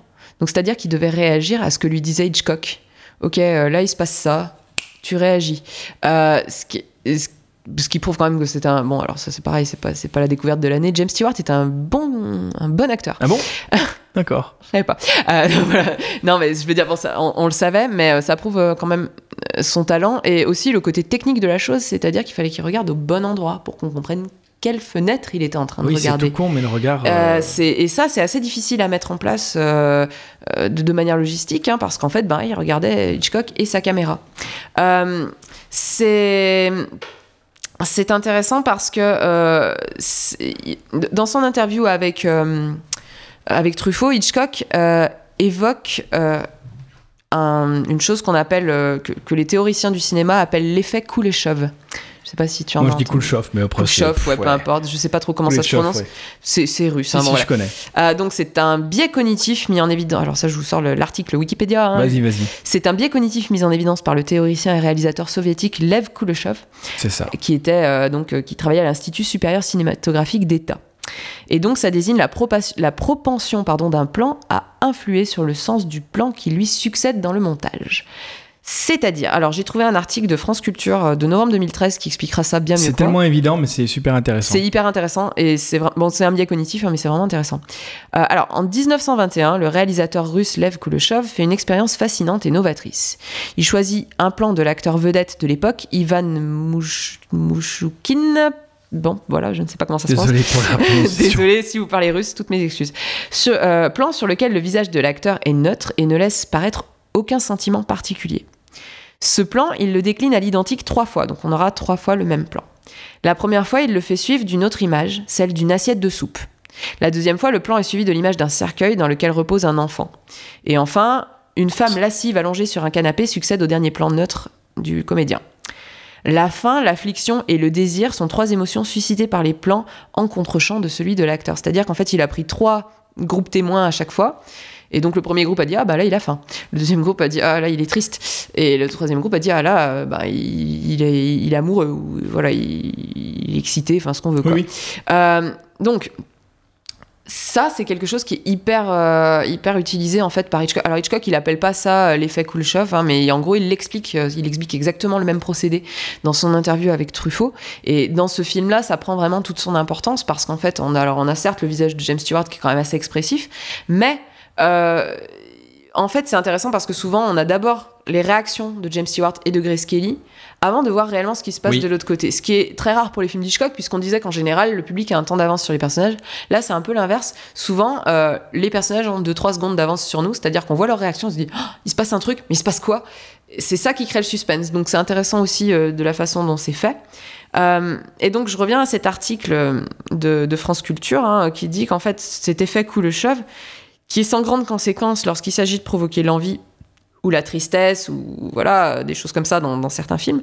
Euh, ce- ce- cette technique, euh, elle, elle a la force des images en fait hein, euh, est importante quand il s'agit de manipuler les foules. Dictateurs et armées l'ont bien compris et ont su utiliser images, son et montage à une fin de propagande. Chris Marker, autre réalisateur théo- théoricien, a d'ailleurs prolongé l'expérience de l'effet Kuleshov, euh, qui était une expérience réalisée au temps du cinéma muet. hein. Donc euh, Chris Marker, il a fait ça beaucoup plus tard dans sa lettre de Sibérie. Il y explique entre autres choses la force du montage sonore en expliquant aux mêmes images, en appliquant pardon aux mêmes images trois textes différents. Mm. Donc d'abord dans le pre- dans, le- dans, les- dans, les- dans ces images là, on a euh, un texte qui fait l'éloge de l'URSS. Dans la deuxième, on a euh, une critique assez violente de l'URSS et dans la troisième partie, on a l'objectivité. Et force est de constater que les trois voix off vont très bien avec les images à chaque fois. Donc ça les rend tour à tour séduisantes ou terrifiantes. Euh, et donc c'est très intéressant ici parce qu'en fait ça prouve vraiment que euh, notre cerveau, euh, en fonction de, de, voilà de comment on va agencer les plans et de Il quel- interprète d'une manière. on va l'interpréter, on va interpréter une même image Voilà. d'une manière différente. Donc je vous, laisse, je, je vous invite à, à appliquer cet effet Kuleshov. Quand vous regardez les infos, vous allez flipper Mm. parce qu'en fait, très vite, Bah le- voilà, dans, dans quel ordre on va mettre les plans, quelle Voilà. interview on va mettre en premier, quelle interview on va je me mettre en rappelle dernier. une conversation que j'avais avec toi et Nadia, si tu t'en rappelles, ça remonte il y a très très longtemps. Possible. On avait parlé de, alors sans parler politique précisément, on avait parlé de la, la façon dont les hum, meetings politiques étaient filmés et retranscrits à la télé. Quand notamment, tu avais les candidats qui parlaient de rassemblement et qu'à ce moment-là, tu avais plan grue sur toute la foule. Ça paraît con, mais agencer ce mot rassemblement avec une- un plan sur la foule, Mhm, comment, comment ton cerveau l'interprète? C'est ça. ouais. C'est tout bête, mais quand tu parles d'effet Kuleshov, très souvent, je me dis, si on, si on prête attention à ce qu'on voit aux infos, c'est ça peut faire peur, je pense, Mm. parce que tu peux te dire dans quelle mesure je me fais pas manipuler, que ce soit par les médias ou par... Parce que moi, j'ai toujours dit, ce qui m'intéresse par un film, c'est de me faire manipuler. Le but d'un film, euh, c'est qu'il te fasse croire une émotion, donc euh, t'as envie d'y rentrer. Euh, pour ça que je dis qu'un film, euh, je m'y laisse manipuler euh, consciemment. Oui, et, volontairement. ouais. Voilà. Est-ce que quand on applique ça à tout le reste, l'effet Kuleshov, comment il peut être utilisé? Et je me souviens, je sais pas si c'est Truffaut Hitchcock ou si c'est quelqu'un d'autre qui disait euh, par rapport à l'effet Kuleshov, c'est peut-être Hitchcock lui-même. Imaginons qu'on a un plan sur Jeff Harris qui sourit. Et en fait, on voit qu'il regarde le chien. On se dit, ah, c'est mignon, il trouve le chien mignon. Si tu mets à la place du chien une petite fille qui court en petite jupe, ça devient dégueulasse. devient tu te dis, mon Dieu, il est en train de mater la petite fille avec un sourire trop bizarre. Mhm. Et oui, c'est super intéressant. Ce serait le même plan, la même Voilà. image, mais À en quel fonction de ce qu'on met à côté. euh, chaque plan euh, monté ensemble peut dire quelque chose et ce, qui est, ce, qui, ce qui est quelque part en fait tout- enfin c'est mon point de vue c'est le ciné dans sa globalité quoi Eh oui, qu'est-ce que le ciné sans le montage sans le euh, mettre le bon plan au bon rythme après tel autre bon plan pour pour susciter un truc Exactement. c'est super intéressant Et c'est pour ça d'ailleurs que c'est grâce à ça, hein, grâce à ce procédé, qu'on qu'on arrive à décrypter les pensées de Jeff euh, Oui. voilà, à travers euh, ce qu'il observe de l'autre côté de, de la fenêtre. Si, si on le voyait observer le couple avec la petite fille, on, on, on verrait pas les choses de la même manière. On se dirait, ah ouais, son opinion est différente. Exactement, c'est Mhm. super intéressant. Tu disais tout à l'heure que l'histoire d'amour n'était pas dans, dans la nouvelle de départ. C'est en effet un élément qui a été rajouté par Hitchcock et bah, je crois que c'est John Michael Hayes, le scénariste. Voilà, Ah, je, l'avais voilà. noté. Et euh, il se serait inspiré Hitchcock de l'histoire d'amour naissante entre euh, le photographe Robert Capa et la comédienne Ingrid Bergman.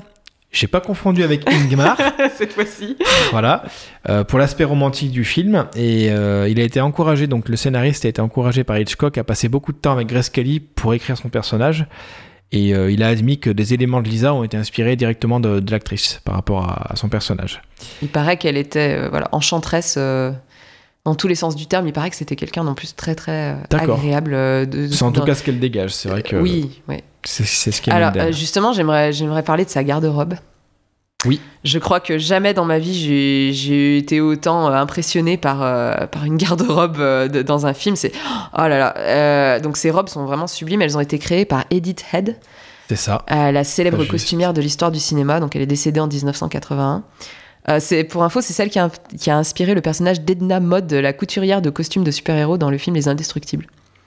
Ah bah, là j'en apprends une. Voilà. D'accord, tout se recoupe. Et oui. Tout est lié. tout Donc, est en fait, elle a C'est un été- complot. C'est un complot. Pardon. C'est la fatigue. Elle a été nominée 35 fois aux Oscars. Nominée. Edith Dis-moi qu'elle en a rapporté Elle un en a eu même. 8. Ah, C'est plus que n'importe quelle autre femme dans l'industrie du cinéma. Ah bah, comme quoi. Alors, euh, elle a été nominée 35 fois aux Oscars. Euh, c'est pas grand chose. John Williams a eu 52 nominations, hein, le compositeur, pour, pour info. Euh, mais bon, quand même, 35 fois, c'est- c'est c'est vraiment énorme. Elle a changé beaucoup de choses dans l'industrie, euh, en fait, hein, en tant que costumière. Ouais. C'est la première à s'être entretenue avec les comédiens pour leur demander leurs avis sur les costumes en amont. D'accord. Aujourd'hui, ça, paraît, évident. évident. Ouais. Mais en fait, à l'époque, les costumiers, ils donnaient les tenues aux comédiens, ils faisaient les retouches, et puis hop, c'est parti, quoi. Démerde-toi. Euh, tandis que là, euh, voilà, les robes de Grace Kelly, en fait, euh, elles ont été un petit peu voilà, choisies en fonction d'elle. hein. Euh, Bon, avec un modèle comme Grace Kelly, j'ai envie de dire, on pouvait pas se tromper. Euh, donc, Mais elle- t'es amoureuse de Grace Kelly ah non, en elle, est- fait. elle est magnifique. Elle est tellement magnifique dans ce film. Ah t'es Je- amoureuse de Grace Kelly, c'est ce que je dis. je- oui, non, mais, mais c'est impossible de pas l'être en fait Non, dans ce film. Elle, elle est, elle est tellement sublime. Euh, donc les robes ici, elles ont beaucoup d'importance en plus parce qu'elles se doivent d'être éblouissantes. Euh, parce que ce personnage, il est censé être éblouissant.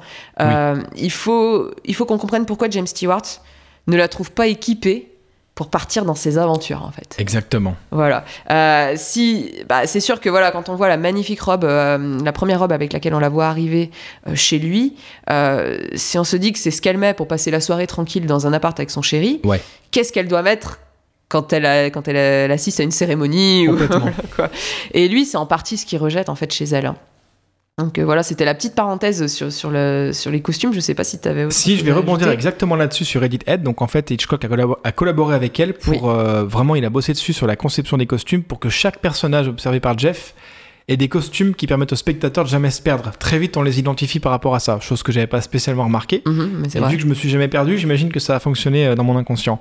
Et aussi pour que chaque vêtement reflète leur lien avec les persos principaux. Donc par exemple, Miss Lonely Heart, elle porte des tenues de couleur vert émeraude. Euh, déjà parce qu'on l'identifie clairement grâce à ça, mais en plus parce que ça rappelle la couleur de ce que porte euh, justement euh, Grace Kelly. Et tu faisais un, du coup, ça raccorde avec ce que tu as dit tout à l'heure, c'est que les deux sont quelque part aussi seuls. Et Mhm. ben, le- si tu veux, le- j'ai marqué donc on peut comprendre que le personnage de Miss Lonely Heart est lié à l'examen de la relation problématique entre Jeff Harris et Lisa dans le récit. C'est-à-dire que Grace Kelly, elle est à la fois Miss Torso et à la fois Miss Lonely Heart en fait. Oui, très juste. Miss Dorso, la danseuse Parce que très sexy. donc Miss, euh, Tor- Miss Torso, donc Mademoiselle Buste en fait, hein, littéralement, c'est comme ça qu'il l'appelle. C'est D'accord. c'est sympa. Hein, voilà, en gros, c'est une poitrine. Pour, pour, pour Jeff, en fait, Miss Torso, c'est une poitrine quoi. C'est Oui, Mademoiselle Poitrine quoi. Petit aparté, j'ai été très surpris. euh, je vais pas dire que c'est sulfureux, mais un des premiers mais plans de la danseuse, c'est shot sur ses fesses, elle se penche en avant et genre bah t'as Jeff qui Pour l'époque, Et j'étais là, attends, 54, on est juste après la Seconde Guerre mondiale. D'accord, ok, euh, Ouais, ok. c'est très sexy Et pour ça l'époque. comme passait à l'époque, ça me. ça Attends, me- quand elle décide de passer la nuit chez lui, euh, quand Grace Kelly décide de passer la nuit chez Jeff et qu'elle arrive en sortant avec sa magnifique nuisette, Oui, pour l'époque, clairement, hein, c'est Oui. c'est dit clairement, on va coucher ensemble, quoi. Ouais. C'est ça qu'on nous dit Et en nous, fait. c'est vrai ici, hein.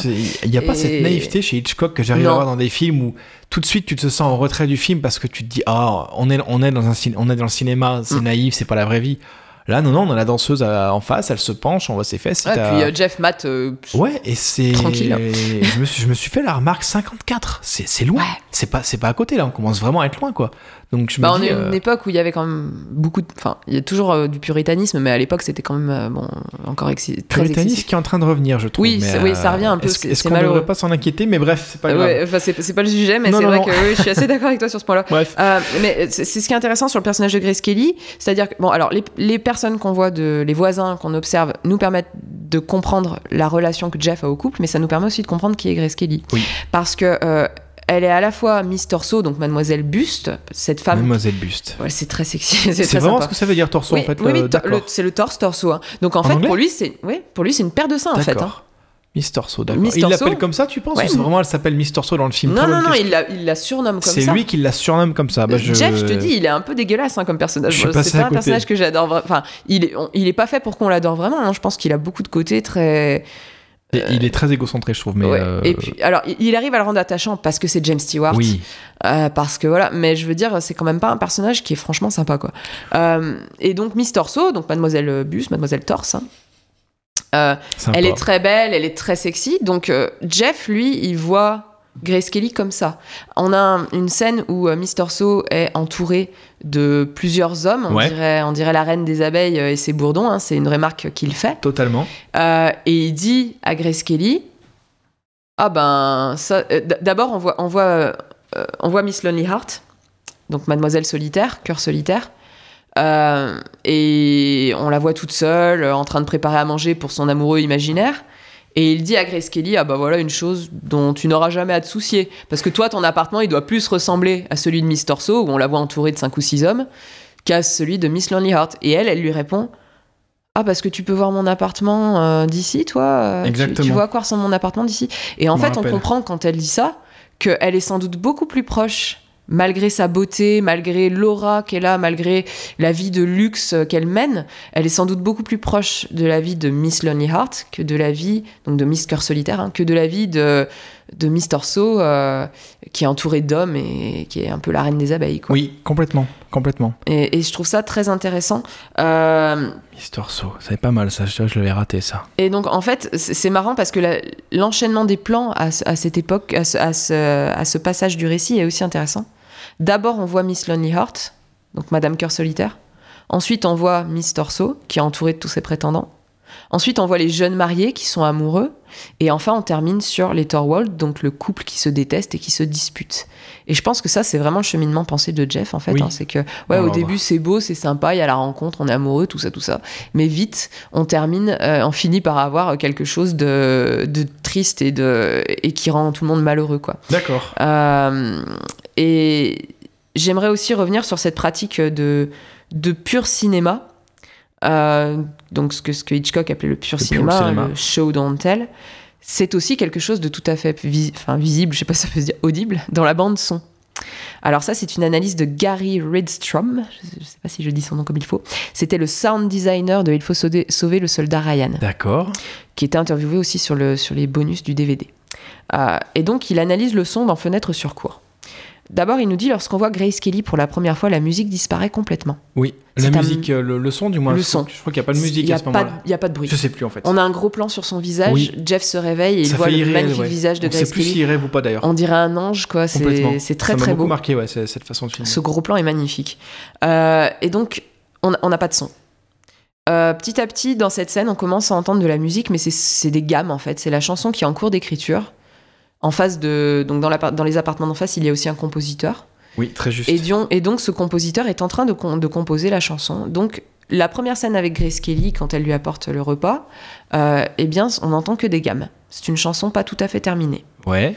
Euh, Alors là. on a des bribes de chansons, mais voilà. Ça représente la re- ce que Jeff ressent pour Lisa, c'est-à-dire qu'il n'est pas sûr. Il réfléchit encore à la suite qu'il veut donner à cette relation. Euh, quand Grace Kelly s'introduit dans l'appartement du meurtrier, donc c'est-à-dire le moment où vraiment elle prend un gros risque euh, et elle, euh, elle décide carrément d'aller fouiller chez lui, euh, c'est un moment plein de tension. C'est extrêmement stressant pour le, pour le spectateur et pour Jeff parce qu'on ne sait pas. On voit qu'en plus On le pas si elle- meurtrier est en train de gauler, revenir. ouais. Et on se dit, elle va se faire. euh, voilà, il va, il va la choper et probablement il va la tuer. Ouais. Donc c'est un moment plein de tension et de suspense qui est en complète opposition avec la musique qu'on entend. À ce moment-là, on entend la musique euh, donc composée par le compositeur qui cette fois-ci est terminée. C'est une musique très romantique et très agréable et d'ailleurs, elle s'appelle Lisa, cette chanson D'accord. le nom du personnage de Grace Kelly dans le film. Euh, donc, euh, quand le meurtrier revient chez lui, on entend cette musique très romantique et très belle. Euh, et la bande-son traduit vraiment les sentiments de Jeff. C'est-à-dire que là, il est tombé amoureux d'elle parce qu'elle prend des risques, parce qu'elle correspond, elle correspond à l'idéal qu'il voudrait avoir. La bande-son nous raconte une partie de l'histoire, le visuel nous en raconte un- une autre. Euh, c'est tout sauf de la musique de suspense euh, qu'on pourrait avoir, mais c'est finalement ce qui rend la scène encore plus stressante. Euh, et donc, ici, c'est vraiment intéressant parce qu'on a deux niveaux de lecture. On a l'image qui nous dit voilà ce qui se passe dans l'histoire, Mhm. c'est dangereux, elle va peut-être se faire tuer. Et on a la musique qui traduit le point de vue de Jeff ça y est, je suis amoureux. Parce que là, ça me prouve que c'est pas seulement une. Excellent. euh, je trouve cette analyse exceptionnelle. Alors, c'est vraiment pas de moi, hein, donc euh, voilà, Gary Ridstrom. Euh, Et donc, il mettait aussi en avant autre chose. Il disait que lorsque Jeff observe les Thorwald, donc le, le couple qui se dispute, et donc dans le mari, veut- le couple où finalement le, le mari va assassiner sa femme, hein, il les voit en train de se disputer. Il s'est dit que c'est pas la vie qu'il me- qu'il veut mener. Et dans ces moments-là, on n'entend pas de musique en fond sonore, mais uniquement des klaxons et des sirènes de police. Ce sont des sons désagréables. hein. Et Bah là oui. encore, ça traduit le point de vue de Jeff. C'est sans doute pas anodin, je suis Non, sûr que c'est voulu par. Hitchcock. Ou Ils disent que Hitchcock était très impliqué dans le son et dans les musiques de ses films et qu'il allait même jusqu'à inscrire ce genre de détails dans les scripts D'accord. euh, pour dire voilà, à ce moment-là, on entend telle chose. Donc c'est le degré de précision qu'il avait. Quoi. Oui, non, mais c'est ça, c'est un contrôle fric sur ces films, Mm, je pense, je pense. total. Et c'est ce qu'il faut. Enfin, de mon Bah, point de c'est vue, ce qui c'est ce fait qu'il faut. que ça rend quelque chose C'est pas pour rien que les plus grands réals, quand analysent, c'est les mecs qui, qui prévoient tout, qui pensent à tout, qui rien ne laisse au hasard. Exactement. Tout était storyboardé aussi. Enfin, ça, ça paraît tout à fait. euh, voilà. Par rapport au fait que, encore une fois, que Jeff regarde les, les voisins, euh, ce qui est intéressant, c'est qu'on voit, on voit jamais les choses qu'il regarde autrement que par la possibilité physique qu'il a de les regarder. Je trouve ça super intéressant. On est toujours du point de vue d'un mec en fauteuil, avec le même axe. On n'est jamais tellement ou très en plongée ou très en contre-plongée ou autre. Et petite remarque par rapport à l'appareil photo qu'il utilise et aux jumelles. Euh, l'objectif qui, qui fixe, alors ça c'est pour pinailler, mais l'objectif qui fixe sur son appareil photo, ça semble être un 400 mm. Mhm. Et il le tient à la main et les plans qui en résultent, qu'on voit nous spectateurs, sont des plans très stables, très fixes. Au 400 mm à la main, on devrait avoir un truc qui, qui secoue, mais monstrueusement, qui serait euh, inutilisable. Enfin, je pense Eh que oui, tu le tiens à la main tellement ça tremblerait. Bon, ça c'était pour la petite anecdote. D'accord. C'est pas forcément intéressant, mais. si. euh, Et par rapport aux jumelles, euh, encore une fois, euh, les jumelles et l'appareil photo sont un peu comme une caméra dans le film. C'est-à-dire que qu'est-ce qui va nous permettre de zoomer au plus près des personnages, de les voir plus proches? C'est ce que Jeff peut, enfin, peut mettre en avant, enfin, me- comment, comment dire, peut utiliser physiquement. Qu'est-ce qu'il a en sa propre possession Mhm. pour nous le montrer. C'est pas nous qui, euh, on va regarder Jeff et le plan d'après va nous montrer, euh, je sais pas moi, Thorwald en gros plan. Non, ça va être quand lui va pouvoir le faire avec des jumelles ou son téléobjectif qu'on va avoir des plans plus rapprochés. Donc vraiment, on est dans la tête de Jeff et on, Oui. on est vraiment dans sa tête, on voit ce qu'il voit et on verra jamais rien de plus que ce qu'il peut voir. Et en plus, on, on- on fait l'expérience de cette histoire euh, vraiment à travers son point de vue à lui. Même, par exemple, euh, à la fin, lorsque le tueur s'apprête à venir dans son appartement et qu'il comprend qu'il va venir chez lui, Oui, et Jeff est immobilisé, il a sa jambe dans le plâtre, il n'a pas vraiment d'arme pour se défendre. oui, Ici, la scène, elle dure un moment. Là encore, on ménage le suspense. hein. Là, on arrive à cette histoire de bombe sous la table. oui. hein. Tu te dis quand est-ce qu'il va, Euh, quand voilà. est-ce que Thorwald va, va percuter On l'entend arriver. En plus, quand il, quand il prend les Oui. escaliers, on l'entend arriver, ça va crescendo. Concrètement, dans la vraie vie, on pourrait pas entendre ses pas aussi Non, fort. non, Mais non. en fait, on les entend comme dans la tête de Jeff. Oui, c'est du Lui, genre. il les entend et se dit, il mais- est tellement alerte sur ce Et que. voilà, voilà. Il, va, il, va, il va venir s'obliger. Et euh, ici aussi, c'est de son point de vue à lui, finalement. Et puis, euh, j'aime aussi beaucoup cette scène où finalement, il arrive à le faire reculer en utilisant le flash de son appareil photo. Oui, très juste. Je trouve que c'est. Eh bien voilà, cet appareil photo qui lui permettait de zoomer, qui lui permettait de, se rapprocher au plus près, euh, finalement c'est ce qui va devenir son arme à la fin du film. Complètement. Et par rapport à Thorwald, c'est, j'allais y venir. Donc voilà, c'est intéressant de voir que dès qu'il devient vraiment un suspect, la manière dont Hitchcock le filme euh, le rend, euh, fait, fait tout pour le rendre menaçant. Mhm. Alors, on a aussi du point de vue de Jeff, qui forcément, vu qu'il le suspecte, va le voir différemment. Euh, il devient, il devient plus qu'une silhouette, une cigarette. On voit le bout rouge de la cigarette à la fenêtre avec la fumée. Mhm. Euh, on dirait qu'il est totalement tapi dans l'obscurité comme un prédateur qui s'apprête à, à bondir d'un instant à l'autre, ce qui fait qu'il devient insaisissable. Et je trouve ça super intéressant. Ouais. Euh, Jusqu'à ce plan où évi- évidemment il percute que Jeff l'observe et on a le regard de Thorwald, il a un regard glaçant Un ce mec regard d'ailleurs. face Ah ouais. caméra, qui, est, ce qui arrive parfait, très c'est rarement au iconique. cinéma. Ah oui, c'est Et c'est vraiment. Ouais, Raymond. Burr, hein, le- l'acteur, euh, est vraiment Raymond Burr. génial. Mm. exactement. Il est Que vraiment génial. Hitchcock aura embauché pour sa, hum, pour sa capacité à le faire ressembler à son ancien producteur, auquel il reprochait de se mêler un peu de tout, Ah, et un, peu pour se venger de lui, quoi, d'après ce que j'ai C'est compris. super. Et voilà, c'est c'est assez marrant. Et euh, après, voilà, dans ce que j'avais marqué, euh, il y, a- il y a beaucoup à dire sur ce film, comme sur tous les films en fait. Mais voilà, l'humour décalé du film, j'aime beaucoup par rapport au chien, ce que je te disais, le fait Mhm. qu'on le descende au bout d'une corde. Euh, J'ai aussi parlé du fait qu'Hitchcock avait donné des infos contradictoires aux gens sur le balcon.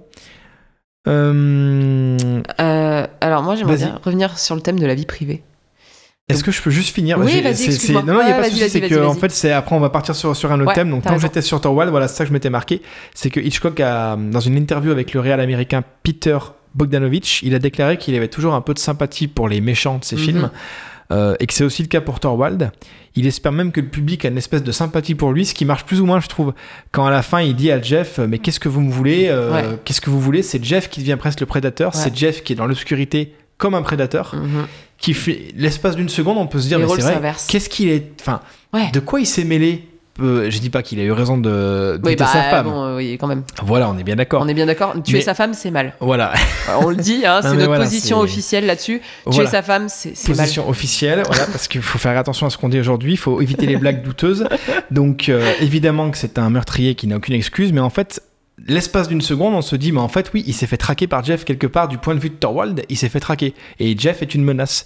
Et l'espace de quel- quelques secondes, on se dit, ah c'est vrai qu'en fait... euh, euh, Hitchcock voilà, trouve que pendant un moment on peut se dire que Jeff est un salaud et après tout Thorwald s'occupait de ses propres affaires certes meurtrières mais sans se mêler de la vie des autres alors c'est un peu capillotracté mais, Mais, c'est il fait moi, il me fait quand même un peu de peine ce personnage parce que il vit une vie misérable. hein. Euh, il- sa femme est alitée, donc il est obligé de s'en occuper. très juste Elle, alors, qui de l'œuf ou de la poule, on sait pas. Voilà. Oui, parce que Euh, de toute façon, il la bute, donc Euh, euh, voilà, voilà. mais la euh, ça rentre pas. c'est-à-dire qu'elle, euh, euh, bon, elle a l'air particulièrement ingrate avec lui. hein, au début du film, on le voit.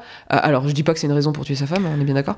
Euh, mais euh, c'est vrai que le personnage est quand même assez pathétique, Oui, d'une oui. certaine façon. Clairement, oui, non, mais c'est vrai que clairement. Et puis, euh, ouais, c'est vrai que Jeff a été gratté, sous- enfin, Jeff a été s'intéresser à ça, donc euh, Mm, mm, mm.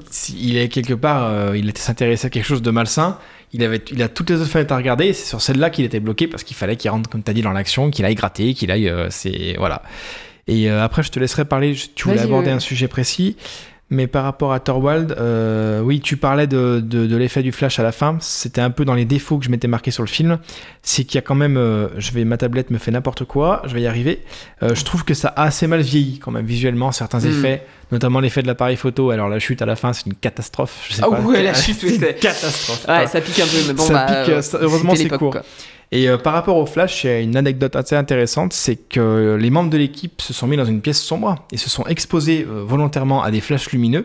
Et ils ont tous décrit en fait des espèces de, de ronds qui allaient en expansion, euh, Mhm. de couleur orangée.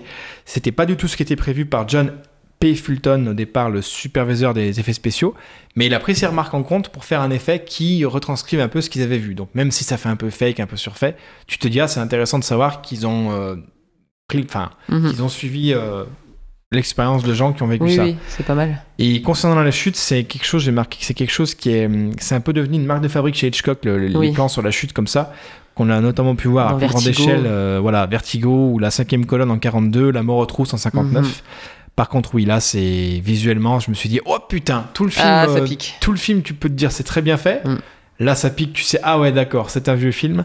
Et j'ai pas non plus, je voulais te demander si c'était un défaut de Univers Ciné, la plateforme sur laquelle je l'ai regardé, ou si c'est vraiment dans le film. Euh, À la fin, j'ai l'impression que certains plans sont accélérés. Quand les flics arrivent, tout le monde court. Oui, ça, oui, j'ai eu cette impression aussi. C'est accéléré. Je Je pense que ça doit être fois. le cas. ouais. Et j'ai pas compris cette volonté d'Hitchcock d'accélérer parce qu'il n'y a pas besoin. Enfin, c'est les plans suffisent pour Alors, accélérer le rythme. Hitchcock, il, il faisait, il, il pensait aussi que, en gros, quand tu arrives à la fin de ton film, faut finir le plus vite possible. Ah, d'accord. D'accord, on va pas embêter le public avec euh, à épiloguer, Ah bah c'est exactement l'impression que j'ai eue. C'est du genre, oh mec. 50 euh, ans. euh, ouais, ouais. Voilà, maintenant on sait que c'est le tueur. euh, voilà, euh, D'accord. hop, il s'en sort. Bon. Allez, petit plan sur Grace Kelly, ciao. Parce que ça- je me suis dit, mais c'est quand même dommage. Ça fait tout le reste fait tellement réaliste et bien fait. Alors la Mm, chute, je peux peu excuser, c'est ça a Oui, un effet spécial de l'époque. Ouais. Mais alors l'accélération, je dis, euh, attends, on est, on est pas dans Mad Max Fury Road là. Qu'est-ce qui se passe? Calmez-vous les mecs. Je sais pas, ça va. J'aurais pas fait le parallèle avec Ah, Mad Max si, si. Fury Road, mais Mad oui, Max. Fury Road, clairement, oui, plein de plans sont Là, accélérés. accéléré. Ouais, mais là, c'est voulu, quoi. Je veux dire, c'est voulu, ça match, ouais. et même si c'est too much, c'est tellement too much que ça passe. et là, je me suis dit, mais c'est, on est hors, de- ça m'a sorti du film, l'espace de deux secondes. Ouais. C'était la fin, c'est pas grave. Et je voulais t'en parler, savoir si c'était un défaut de mon lecteur ou si c'était Mais bien. alors, euh, cette scène, elle est intéressante, je trouve, parce que ça. Euh, ça inverse un peu les rôles, c'est-à-dire que tout le monde est à la fenêtre pour observer Jeff qui tombe de sa fenêtre. Oui, très juste. C'est, je trouve ça, les rôles sont vraiment inversés, c'est-à-dire que les gens qu'il a passé son temps à observer, tout à coup l'observent lui, Exactement. en train de vivre, euh, bah, de, ou de, de- d'être sur le point coup, de mourir, peut-être bien. quoi. Super intéressant qu'on ait fait sur cours 2 avec le point de vue de Thorwald tout le long. Ah, ça serait, ouais, ça serait pas mal, hein, Allez, franchement, hop. ça serait, ça serait quelque chose C'est d'intéressant. excellent. C'est- mais c'est un des thèmes de ce film, en fait, l'incapacité des gens à aider les autres et à interagir. Quoi. Euh, entre voisins, les gens sont vraiment indifférents. C'est quelque chose, c'est une accusation euh, que fait la femme qui, que, euh, la, la maîtresse du chien. hein. Oui, très Euh, juste. Truffaut disait dans son interview avec, euh, avec Hitchcock que la mort du chien, elle est filmée comme la mort d'un enfant. Que c'est extrêmement tragique. D'ailleurs, c'est le seul moment où on sort du point de vue de Jeff et où Oui. la caméra entre dans la C'est cour. le seul moment où les plans, je crois, Mm. qu'on voit sont hors ce que peut nous montrer lui-même. Exactement, Jeff. ce que pourrait voir Jeff depuis sa fenêtre en fait. Euh, et les accusations de la femme donc qui perd son chien, c'est vous n'êtes pas de bons voisins, vous tuez la seule créature qui aime tout le monde et qui interagit avec tout le monde ici. Oui, il pourrait parler Euh, d'un enfant, très juste. Et effectivement, c'est, je trouve oui, la remarque de Truffaut est très juste. Euh, c'est le seul moment vraiment où on change de point de vue et c'est très dramatique. Quoi. C'est, c'est vraiment. euh, Oui. euh, Et je pense que ça, c'est un des thèmes, c'est un des thèmes que, que, que Hitchcock aimait développer aussi dans ses films. hein. C'est vraiment l'incapacité des gens à, à arriver à aider les autres. euh, et ouais, le, c'est, c'est- aime ton voisin en fait d'une Oui, certaine façon. quoi, le- rien, le donc rien n'a changé en fait depuis Ouais. 54, en, en résumé. Quoi. Voilà, en gros, c'est ça. Euh, mais voilà, c'est quelque chose que je trouvais intéressant de, de dire aussi.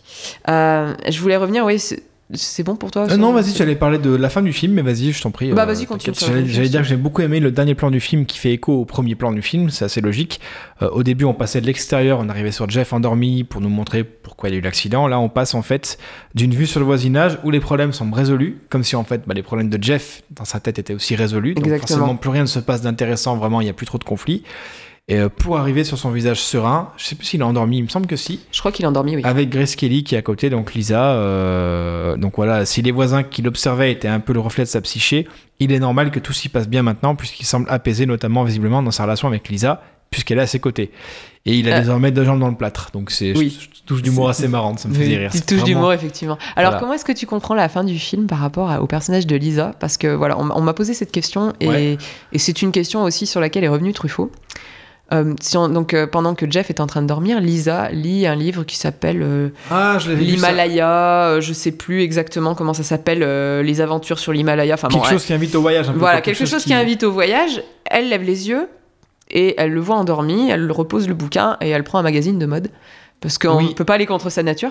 Euh, et donc, la grosse question, c'est est-ce que cette fin est cynique? Est-ce que ça veut dire que finalement, euh, bon, euh, certes, il est amoureux, mais que ça va, ça va faire un déjeuner de soleil parce que elle. Un euh, déjeuner de soleil. Je la oui, connais pas celle-là. ça, ça veut dire que ça a duré deux secondes, quoi. D'accord. Euh, en gros, ils vont, ils vont, ils vont rompre d'ici peu parce que elle, elle va contre sa nature et que finalement, c'est pas, c'est- pas qui elle est hein, de voyager. Elle, c'est la tu- mode et, et Pour le moi, luxe. tu, tu enfin, n'importe qui, tu ne changes pas, tu évolues. Et tu peux pas changer qui t'es au fond. Voilà. Mais du coup, est-ce que, parce que beaucoup de gens disent voilà, c'est une fin très cynique en fait.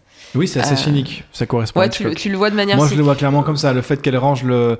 euh, elle, voit Jeff endormi et elle ressort son magazine de mode. C'est que quelque part, on est euh, bah, comme dans tout couple. hein, euh, L'un fait des compromis pour l'autre, mais tu n'es jamais quitté au fond. Et tout est question de compromis, en fait, je pense, et de, de, de- de dosage. Et en fait, euh, Lisa, le personnage de Grace Kelly, est quelqu'un profondément euh, mondain, euh, axé mode. Alors oui, mais Elle, elle- elle le restera, elle évoluera peut-être, elle fera des efforts pour Jeff, mais aussitôt qu'elle aura les moyens de redevenir elle-même, c'est ce qu'elle fait. Il dort, Mm. elle prend son magazine de mode. Moi, je pense que c'est très cynique. Alors oui, je pense qu'il y a, de- mais je pense que oui, il y a un peu de ça, c'est sûr. Euh, par contre, euh, clairement, quand on analyse son personnage et, et ce qu'elle fait dans le film, euh, le fait de- d'être au cœur de l'action, ça lui plaît. Ah oui, complètement. C'est même elle hein, qui pas pousse si pour y aller et c'est pas lui qui lui dit vas-y. C'est alors déjà c'est- je trouve ça intéressant parce qu'en fait c'est elle qui fait tout le taf. hein. donc pour l'époque le vrai héros en fait c'est la femme. Donc ça déjà c'était euh, quand même Oui, assez rare. pour l'époque, ça paraît fou, mais Euh, la femme c'est elle a qui une prend tous les pièce- risques. Voilà, c'est, c'est- Et c'est lui qui est impuissant et qui observe. hein. Ouais, c'est pas, ça paraît anodin, mais euh, Hum, C'était c'était rare. Hitchcock était en avance sur son temps. Il était avant-gardiste de ce point de vue-là, je pense. Et je pense que ça l'a le frisson en fait hein, de, de l'action et du danger lui lui plaît. Mm. Je pense quand même qu'elle découvre ça à propos d'elle-même euh, dans le film et c'est ce que lui ce que Jeff aussi découvre sur elle quoi.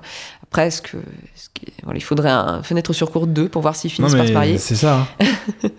et s'ils finissent comme les Thorwald, s'ils finissent par la découper en morceaux, je ne sais pas. Exactement. Mais voilà. Je parlais de la- Tu t'as fini Non, ou je... oui, vas-y, vas-y. je parlais de l'avant-gardisme de Hitchcock, tu vois, sur, sur les relations humaines, c'était dans, dans les qualités du film, ce que Mhm. j'avais mis. Donc voilà, le seul défaut, en fait, c'est ce que j'ai évoqué avant, c'est un peu la fin de ce que j'ai évoqué. Mm. Mais l'avant-gardiste d'Hitchcock sur les relations humaines, notamment, tu le disais, quand l'infirmière au début euh, discute avec Jeff, elle lui dit cette phrase Les humains sont devenus une race de voyeurs. Alors, je m'étais marqué, si on met en parallèle fenêtre sur cours avec aujourd'hui et les réseaux sociaux, leur utilisation, et la télé, mais euh, je veux dire, on est en plein dedans, il n'y a, y a rien à Mm. ajouter, quoi. C'est On est totalement. en plein dedans. Qu'est- Qu'est-ce qu'on fait? À longueur de journée Moi-même, je C'est le beaucoup je le plus difficile de tirer les rideaux aujourd'hui parce que euh, il y a les réseaux tu- sociaux, parce que voilà quoi, c'est plus C'est- qu'une fenêtre quoi, c'est des Et milliers de même fenêtres. hors des réseaux sociaux, très vite, on va tous se confier sur notre vie, on va très vite euh, bah, laisser une fenêtre ouverte sur notre vie, quelque part.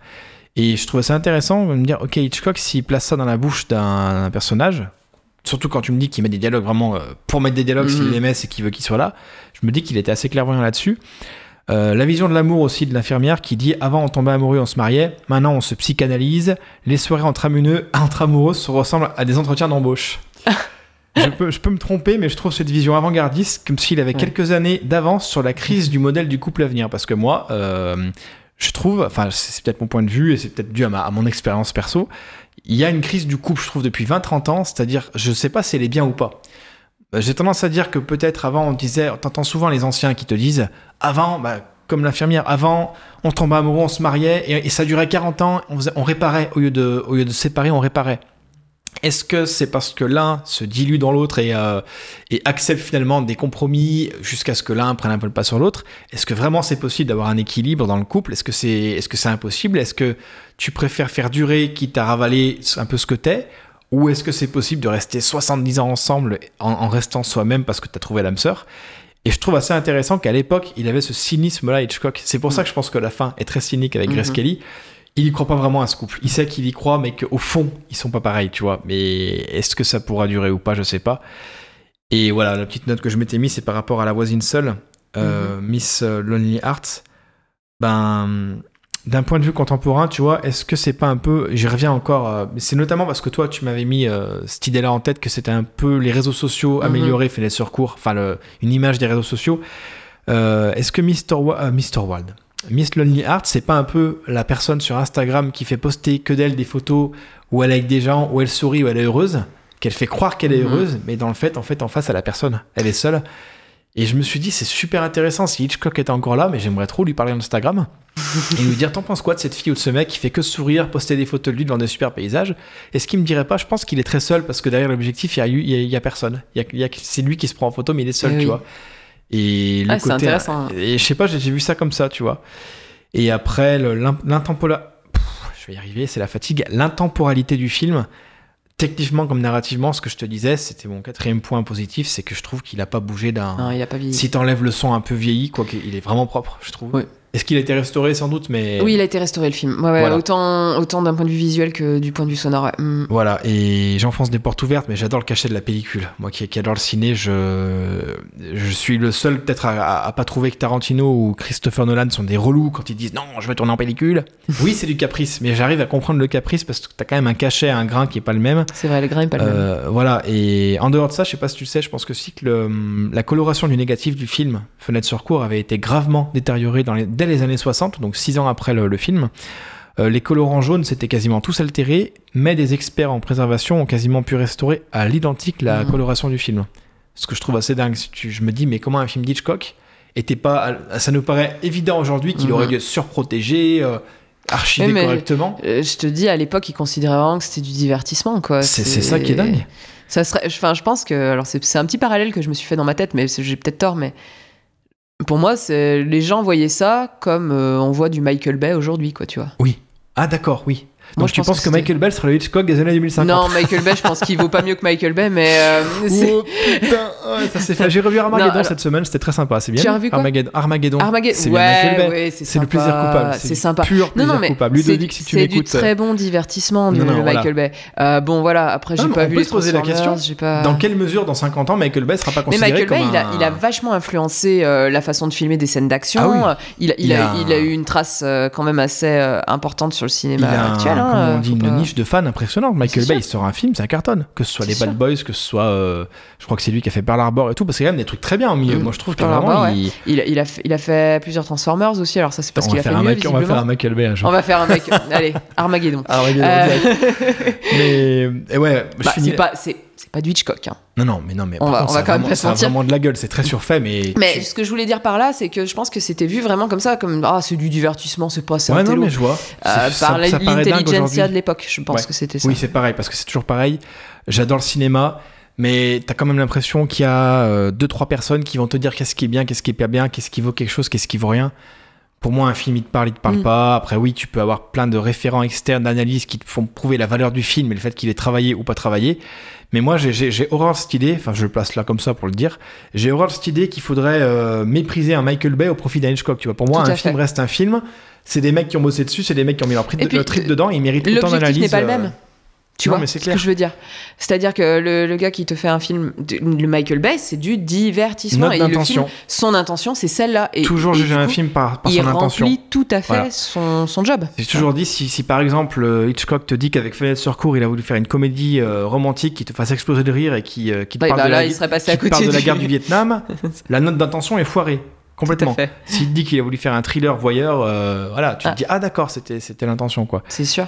Et- Mais euh, j'aimerais bien revenir sur ce que tu disais sur les réseaux sociaux. Euh, donc aujourd'hui, en fait, à l'époque, il y avait que la fenêtre, hein, donc on pouvait aisément fermer les rideaux et voilà, Oui. comme, le, comme le font parfois le, le couple de jeunes mariés, par exemple. Exactement. Aujourd'hui, les vies de millions de gens sont documentées sur Internet, hein, donc tout le monde peut regarder et surtout tout le monde peut avoir une opinion dessus. Oui, après on le veut bien. C'est Voilà. des, des fois on se dit ouais mais euh, aujourd'hui mais ouais mais enfin c'est nous qui cliquons sur Instagram pour s'inscrire, c'est nous qui avons Mm. euh, cliqué sur Facebook.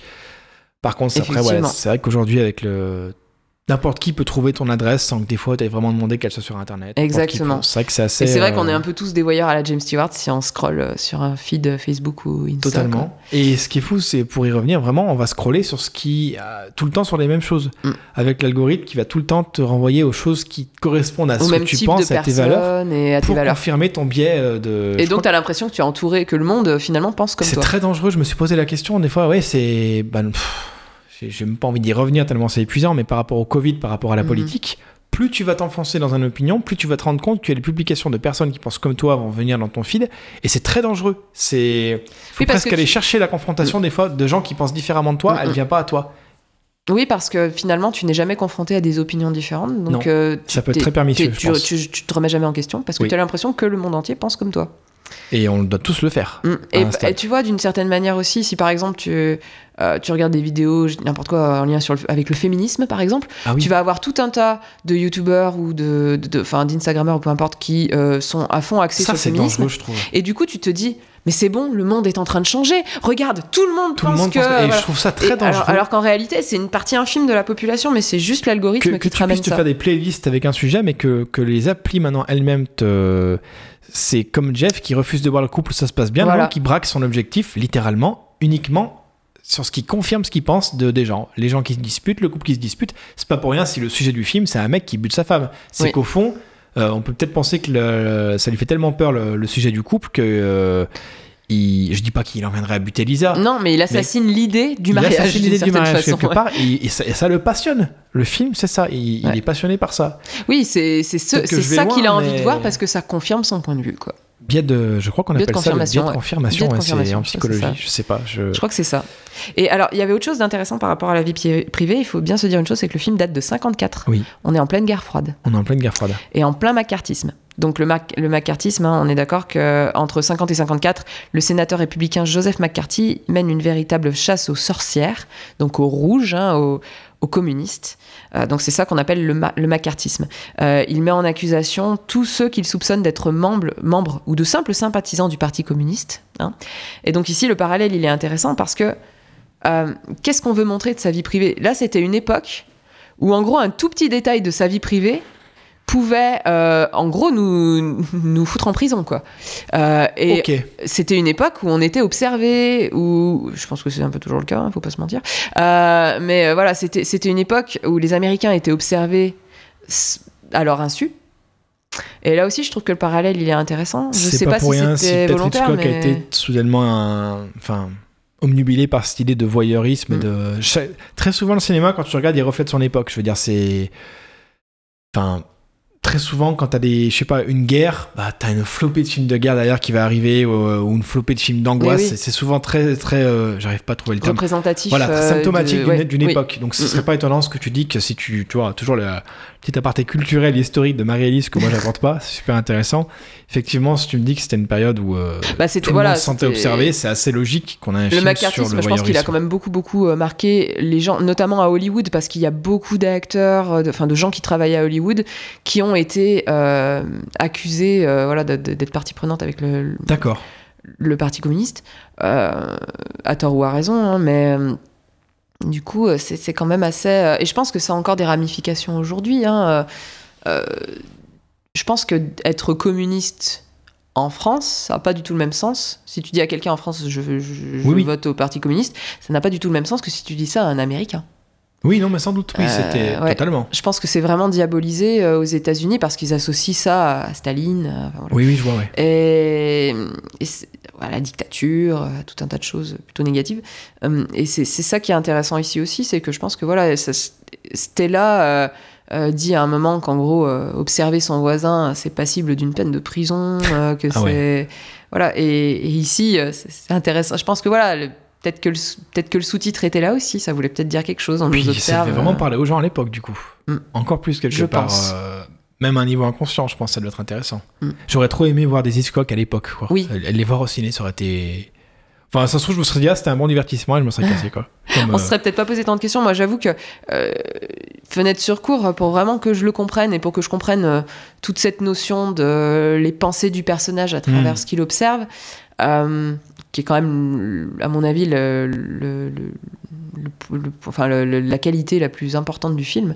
Euh, si j'avais pas écouté des analyses et si j'avais pas été gratté un peu, je pense que je serais même complètement passé à côté en fait. Ouais. hein. C'est pas, on se laisse porter par l'histoire, on a envie de savoir si réellement il y a eu un meurtre parce qu'il y a rien qui et qui nous laisse penser que c'est le cas. On peut penser pendant tout un temps que Jeff est juste un gros parano. Euh, et voilà, on est, on est pris par l'histoire, par le suspense.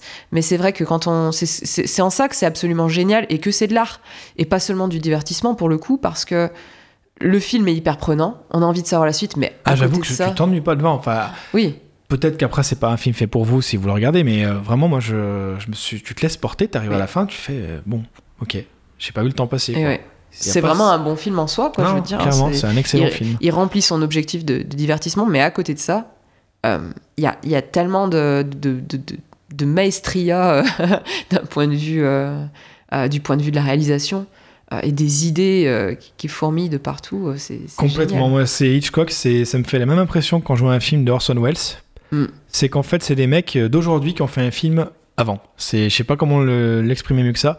Sa caméra, t'as l'impression qu'elle a aucune contrainte limite ou physique. Au début, elle vole, tu t'es on est, où là? On est sur une grue, ils sont sur un travelling, on est sur Ouais, une caméra épaule, tu, tu- j'arrive pas à mettre le doigt dessus. T'as pas l'impression de regarder un vieux film, mais un film récent qui aurait été fait avec une image à un son un peu ancien. Mhm. Et enfin, je trouve que c'est d'une maîtrise, c'est très moderne dans l'exécution. quoi. Ouais. On dirait que ces mecs avaient 40 ans d'avance. Et c'est, c'est encore le cas, quoi. Que je sais Et euh, j'aimerais bien revenir aussi sur ce que tu disais par rapport aux fenêtres, au Ouais. fait que tu voyais des cadres dans le cadre, Mhm. des espèces de, de poupées russes ou de mise en abîme. Euh, Hitchcock, en fait, sur ses films, il a toujours une forme précise qu'il va mettre en avant. D'accord. Dans Vertigo, c'est les spirales. Oui. Dans La Corde, c'est les lignes. Qu'est-ce qu'il est bien celui-là? Euh, Je l'ai pas vu celui-ci, Ah, mais et il, tout en plan il- séquence. il faut bon, vraiment que tu le truqué, regardes. je crois, mais il est impressionnant. Ouais. Truqué parce qu'à l'époque, en fait, les pellicules pouvaient pas tourner plus Exactement. de 20 minutes Voilà. ou quelque chose comme ça. Donc euh, oui, on, on voit pas qu'on passe au plan d'après. Ah, c'est Très bien fait. Je l'ai vu, j'étais en admiration devant ce film. C'est trop classe. Et du coup, voilà, il y a donc euh, la corde, c'était les lignes, euh, et donc ici, ben, la forme qui revient, c'est les carrés. Et oui, c'est assez évident. Le mec, et les cadres, le quoi. mec pense à tout, applique tout, applique toute logique à ce qu'il fait et ne laisse rien au hasard. C'est ce que devrait faire tout bon réel dans la théorie Mm, mm, cinématographique. normalement. mais, euh, et c'est vrai que c'est un peu l'empreinte qu'il a laissée aussi sur le cinéma. Alors, euh, je je sais pas si j'ose dire que je suis une fan de Shyamalan parce qu'il a fait Pourquoi autant de autant de films magnifiques Mais que tu de peux dire que c'est fan de Michael Bay, hein, si tu veux. euh, on s'en fout complètement. j'a- j'adore M. Night Shyamalan, donc celui qui a réalisé Sixième Sens, Incassable, Split, pour citer les meilleurs. Je, je ne parlerai pas de certains autres films On ne parlera pas de la jeune fille de l'eau, on ne parlera pas de phénomène, on ne parlera pas. Est-ce que je mets Holt dedans Je sais pas, qu'on je l'ai un jour de donc, euh, Holt, je- tu je le regarderas. Qui, oui, il est assez influencé par Hitchcock, Il est très influencé De par son Hitchcock. propre aveu, d'ailleurs, je de son propre aveu. Déjà, il fait des caméos dans chacun de ses films, comme Oui. Hitchcock le fait lui-même. Oui, d'ailleurs, dans Euh, Fenêtre sur cours, je ne sais pas si tu l'as noté, mais Oui. c'est celui qui répare la pendule dans l'appart du musicien, je crois. C'est ça, tout Très fait. rapide, mais si vous avez l'œil, vous, le- vous le verrez. On, on le repère, effectivement. Et donc, euh, Shyamalan, si tu observes un film comme Incassable, moi, je pense qu'il est très, très inspiré de, de Fenêtre sur cour d'une certaine manière, pas tant dans l'histoire, mais par la façon de réaliser. Incassable, qui, euh, du coup, parle beaucoup de BD, Oui. vous avez des tas de plans Oui, euh, qui sont en carré, comme, Comme si on était dans un cadre, comme une case de BD. Et là, c'est un peu pareil. On a, on a cette espèce de motif du carré ou du rectangle qui revient tout le temps. il fera jamais mieux qu'un cassable. Tu penses qu'il fera jamais mieux ah, qu'Incassable Et puis, euh, non. C'est un chef-d'œuvre, Incassable, je suis d'accord, mais C'est le summum pour moi. C'est voilà. Ouais. petit aparté, mais euh, je suis obligé de le dire quand tu me parles d'incassable. C'est On, on l'abordera un jour, je pense, Incassable. ouais, yes, ça serait intéressant. Mais c'est vrai que oui, c'est très non quand tu le dis, c'est très euh, même dans le rythme où Même dans le suspense qu'il Dans, installe. ouais, ou- voilà, la façon dont c'est fait. Et de son propre aveu, hein, il est très fan d'Hitchcock et il s'en est beaucoup Ah inspiré. oui, ça se voit. Et c'est clair, quoi. Euh, et je voulais aussi revenir sur le fait que le film, là, Fenêtre sur cour, il a inspiré beaucoup d'autres euh, films et beaucoup d'histoires. Récemment, j'ai lu un livre qui était plutôt sympa, euh, qui s'appelle La femme à la fenêtre de A.J. Finn. Oui, je l'ai pas vu. Euh, alors j'ai pas vu le film, j'ai lu le livre. Il faudrait que je regarde le film, l'adaptation. Euh, mais le, voilà, c'est très très inspiré par Fenêtre sur cour. Le personnage lui-même euh, le cite dans, dans le film, hein, euh, dans, dans le bouquin. Je sais pas dans le film, mais dans le bouquin en tout cas, elle est, elle est fan de vieux films et euh, à un moment on parle d'Hitchcock et notamment de Fenêtre sur Et cour. tu disais ça, j'avais vu un film qui était vachement bien, mais qui d'office, quand je l'ai vu, m'avait rappelé euh, Fenêtre sur cours. C'était Paranoïaque avec oui, Shia Shia LaBeouf. Le Biouf. Le- Biouf. Biouf, Et voilà, les c'est dingue, hein, même Je ne sais, je sais pas du tout comment on je prononce. m'étais son- entraîné sur ma vidéo de, sur Pieces of a Woman au début de la chaîne, et ben j'arrive plus à le prononcer. C'est désolé Shia, vraiment. Bon, je, je suis navré. Toutes excuses. Donc c'était de DJ, DJ Caruso le film. Euh, Ah bon en fait tu vois, je, je suis transparent, je suis en train de regarder sur Wikipédia. Ils disent que c'est littéralement une adaptation de Fenêtre sur cour. En fait Mm. je pense, je, savais pas que c'était quasiment officiel. Et où c'est euh, donc Shia LaBeouf, je crois, qui est mobilisé aussi, qui observe euh, euh, un meurtre en face. Mais c'est quand même bien fait, je m'étais je m'étais dit, je me suis laissé prendre quoi. Mm. Mais on n'avait pas du tout cet aspect euh, comme si le personnage était bloqué dans un fauteuil, c'était Ouais. moins intéressant. Mais euh, il y a une quantité de films en fait qui au fond s'inspirent de ça. C'est euh, on peut parler de Blow, Blowout avec Travolta, je sais pas si tu l'as Je vu, l'ai pas vu celui-là. qui est un mec, ça revient. Je dis pas que c'est le même schéma, mais un peu qui, qui est un preneur de son, qui capte un son, qui en, en fait il enregistre un meurtre. Et il se met à analyser la bande, il est persuadé qu'il y a quelqu'un qui s'est fait tuer et il mène toute une enquête dessus. Ne regardez pas la VF. Travolta est doublé par Depardieu. Je Sérieusement te jure. Ils ont osé Ils ont osé, c'est pas possible. Alors, je te- je t'explique, t'as Travolta qui est là. Je suis sûr que quelqu'un a été tué. hein. Et t'es là, t'es non, c'est pas possible, arrêtez. Je te jure, j'ai dit à mes parents, non mais on va mettre la VO. Quand on avait regardé et on avait que la VF, j'ai, du coup, je peux pas te dire que j'ai aimé le film, c'est pas possible. Ok, là j'ai une image mentale. Oui, Travolta, Je- Carotte je- Depardieu. C'était très pote en plus. Je en vois vrai. Depardieu habillé en Danny Zuko de Grise en train de danser avec Olivia Newton-John. Et donc voilà, je, m'é- je m'éloigne un peu, mais Blowout, c'est un peu le même schéma. Un mec qui est persuadé qu'un meurtre a eu lieu, qui se fie à. qui va écouter son son et tout. Donc je pense que c'est tous des, des thèmes qui découlent d'Hitchcock. euh, de toute façon, tout découle de tout au final. Quand t'as eu des, des pionniers comme Hitchcock, Mhm. à l'époque des, des- des grandes heures, des pionniers comme Hitchcock, euh, des, mecs comme François Truffaut, des mecs. euh, tout découle un peu d'eux, c'est assez Mhm. logique. C'est euh, obligé. Rien ne se perd, tout se Ils, transforme. ils ont inventé un langage visuel qui, est tellement efficace que forcément le. Et puis il y a un stade de ciné à ses limites. Je veux dire, quand t'as Mhm. tout exploité, ben tout est une redite de tout. Ça me fait toujours rire quand on dit euh, ah mais euh, ce Le sujet est pas original. une création pure. Pour moi, il n'y a pas de film originaux, il n'y a qu'un traitement original. C'est-à-dire que Voilà. Sais pas euh, qu'est-ce qui fait Aronofsky. J'ai Aronofsky en tête. Tous ces films, t'as as le thème de l'obsession dedans. En fait, chaque réal va tout le temps parler quasiment de la même chose quand tu regardes bien l'histoire du ciné, mais d'une façon différente. C'est- Ça, c'est dans la manière de l'aborder que ça va, que va résider l'originalité, quoi. Bah, C'est-à-dire que toutes les histoires ont déjà été racontées. On Ah, peut Qu'on le veuille ou non, euh, voilà, c'est. J'explose toujours de rire quand je dis ouais, ce film, il est euh, comment dire. euh, quand on parle de création pure, euh, Mm. ça- pour moi, ça n'existe pas. C'est une hérésie. La création pure n'existe pas. Tu, tu vas tout le temps t'inspirer de quelqu'un, même si c'est inconscient, de t'inspirer de euh, peut-être de ton éducation, de ta religion, de la société où tu as grandi, de, de l'histoire, de ce qui était fait avant toi. Je veux dire, la création pure, euh, même, même des mecs qui ont créé le cinéma se sont peut-être inspirés de la peinture avant ou de, d'arts anciens qui eux-mêmes sont inspirés, je dirais une connerie, des premiers dessins dans les grottes, tu sais. Ouais, c'est sûr. Et enfin là, je vais loin. Mais c'est sûr que pour la lecture d'images, hein, si, tu, si tu fais un peu de lecture d'images et que tu regardes un peu des plans euh, dans les films, c'est clairement inspiré des peintures et, Totalement. euh, et de Avec la photographie, tout de la photo, c'est la obligatoire. photo, la composition de la photographie, euh, tu l'appliques au cinéma, tu as la même règle des tiers, tu as la notion de profondeur de champ, tu as la notion de plongée, contre-plongée, enfin c'est un peu le, C'est un peu la base. c'est un peu la base quoi. Mhm, Donc des mecs comme Hitchcock, ils ont posé les bases que dans 300 ans si on existe encore, c'est peut-être mal barré vu là. Mais bon, dans 300 ans, tu auras encore peut-être des films si on les connaît sous leur support euh, actuel et qui on va encore te dire ah mais Hitchcock l'avait fait avant. C'est donc euh, donc voilà. C'est sûr. Je sais pas si t'as un petit peu fini par rapport au film. Euh, oui, je pense que j'ai j'ai fait le tour de. Moi, je voulais faire un petit aparté comme, comme je me suis mis à le faire il y a quelques podcasts sur comment le film a été reçu. Donc, il a été nominé quatre fois aux Oscars en 55 pour meilleur réalisateur, meilleur scénario adapté, meilleur son et meilleure photographie, et une nomination pour le meilleur film aux BAFTA Awards en 55. Mais malgré toutes ces nominations et son relatif succès au box-office, il a même pas été nommé dans la section meilleur film. Donc, on revient un peu à ce que tu dis, c'est qu'à l'époque, c'était pas très très considéré comme style. Euh, ni même meilleur acteur, ni même meilleur décor, alors que le décor, enfin excuse-moi, ni même meilleur costume, quoi, à la limite, euh, ouais. dire, euh, vu le taf sur les costumes. Donc en France, il a fait euh, 2 49 000 entrées. Euh, sachant que voilà, on a l'habitude de dire qu'en France, en tout cas aujourd'hui, hein, un million d'entrées, c'est déjà excellent pour un film, donc c'est très honorable pour l'époque, je pense. Euh, il a fait 26 millions 105 286 dollars de recettes aux States pour un million de budget, donc c'est C'est rentable. hein. c'est rentable. Je crois qu'il c'est rentable à 2000%, quelque chose comme ça, j'avais vu. Et après, j'aime bien donner, pour vous qui nous écoutez, si je sais pas si vous vous basez un peu sur des hum, sites comme Allociné, IMDB, Rotten Tomatoes au sens critique pour vous dire, tiens, cette note, je vais, ça va faire que je vais le regarder. Mhm. Il est à 4,4 sur 5 sur Allociné en note spectateur. À, donc au 1er novembre 2021, date à laquelle j'ai regardé, il est à 3,9 sur 5 en note presse. Donc tu vois que la presse aime moins le film que les gens, c'est assez dingue. On est, C'est quand même à 0,6 de moins quoi. Euh, sur IMDB, il a 8,5 sur 10. Donc, C'est voilà, chez IMDB, quand un film est déjà à 6 ou 7, je le trouve souvent assez bien. Ouais, ouais. Voilà. Rotten Tomatoes, il est à 95% en audience score, donc ce qui est, bon, j'ai pas besoin de le dire, ce qui est excellent. Vraiment, 95%. non, surtout que Rotten Tomatoes, c'est les plus. euh, Ah ouais, c'est. En général, ils sont C'est virulents. très très représentatif et très virulent, ouais. Mm, mm. Et Sens Critique, il avait à 8,2 sur 10. Sens Critique euh, que j'utilise personnellement, en fait, tu peux noter tes films et ça, ça te montre aussi combien de films tu as vu dans ta vie. J'ai halluciné, moi, C'est génial. c'est monstrueux. Donc il est à 8,2 sur 10. Et euh, c'est toi qui m'as suggéré ça, je crois, de Oui. où, où les gens pouvaient le visionner.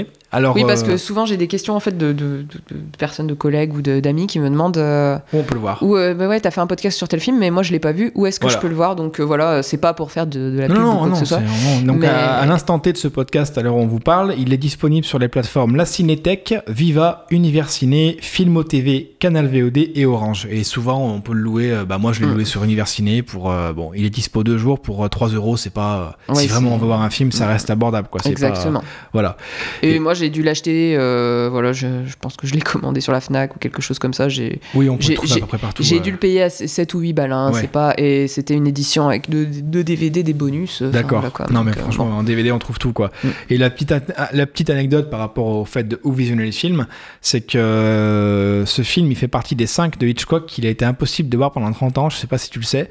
Euh, pour une histoire de droit, les droits du film avaient été achetés par Hitchcock, puis légués à sa fille. Il n'a donc pas pu être réédité en salle avant 80.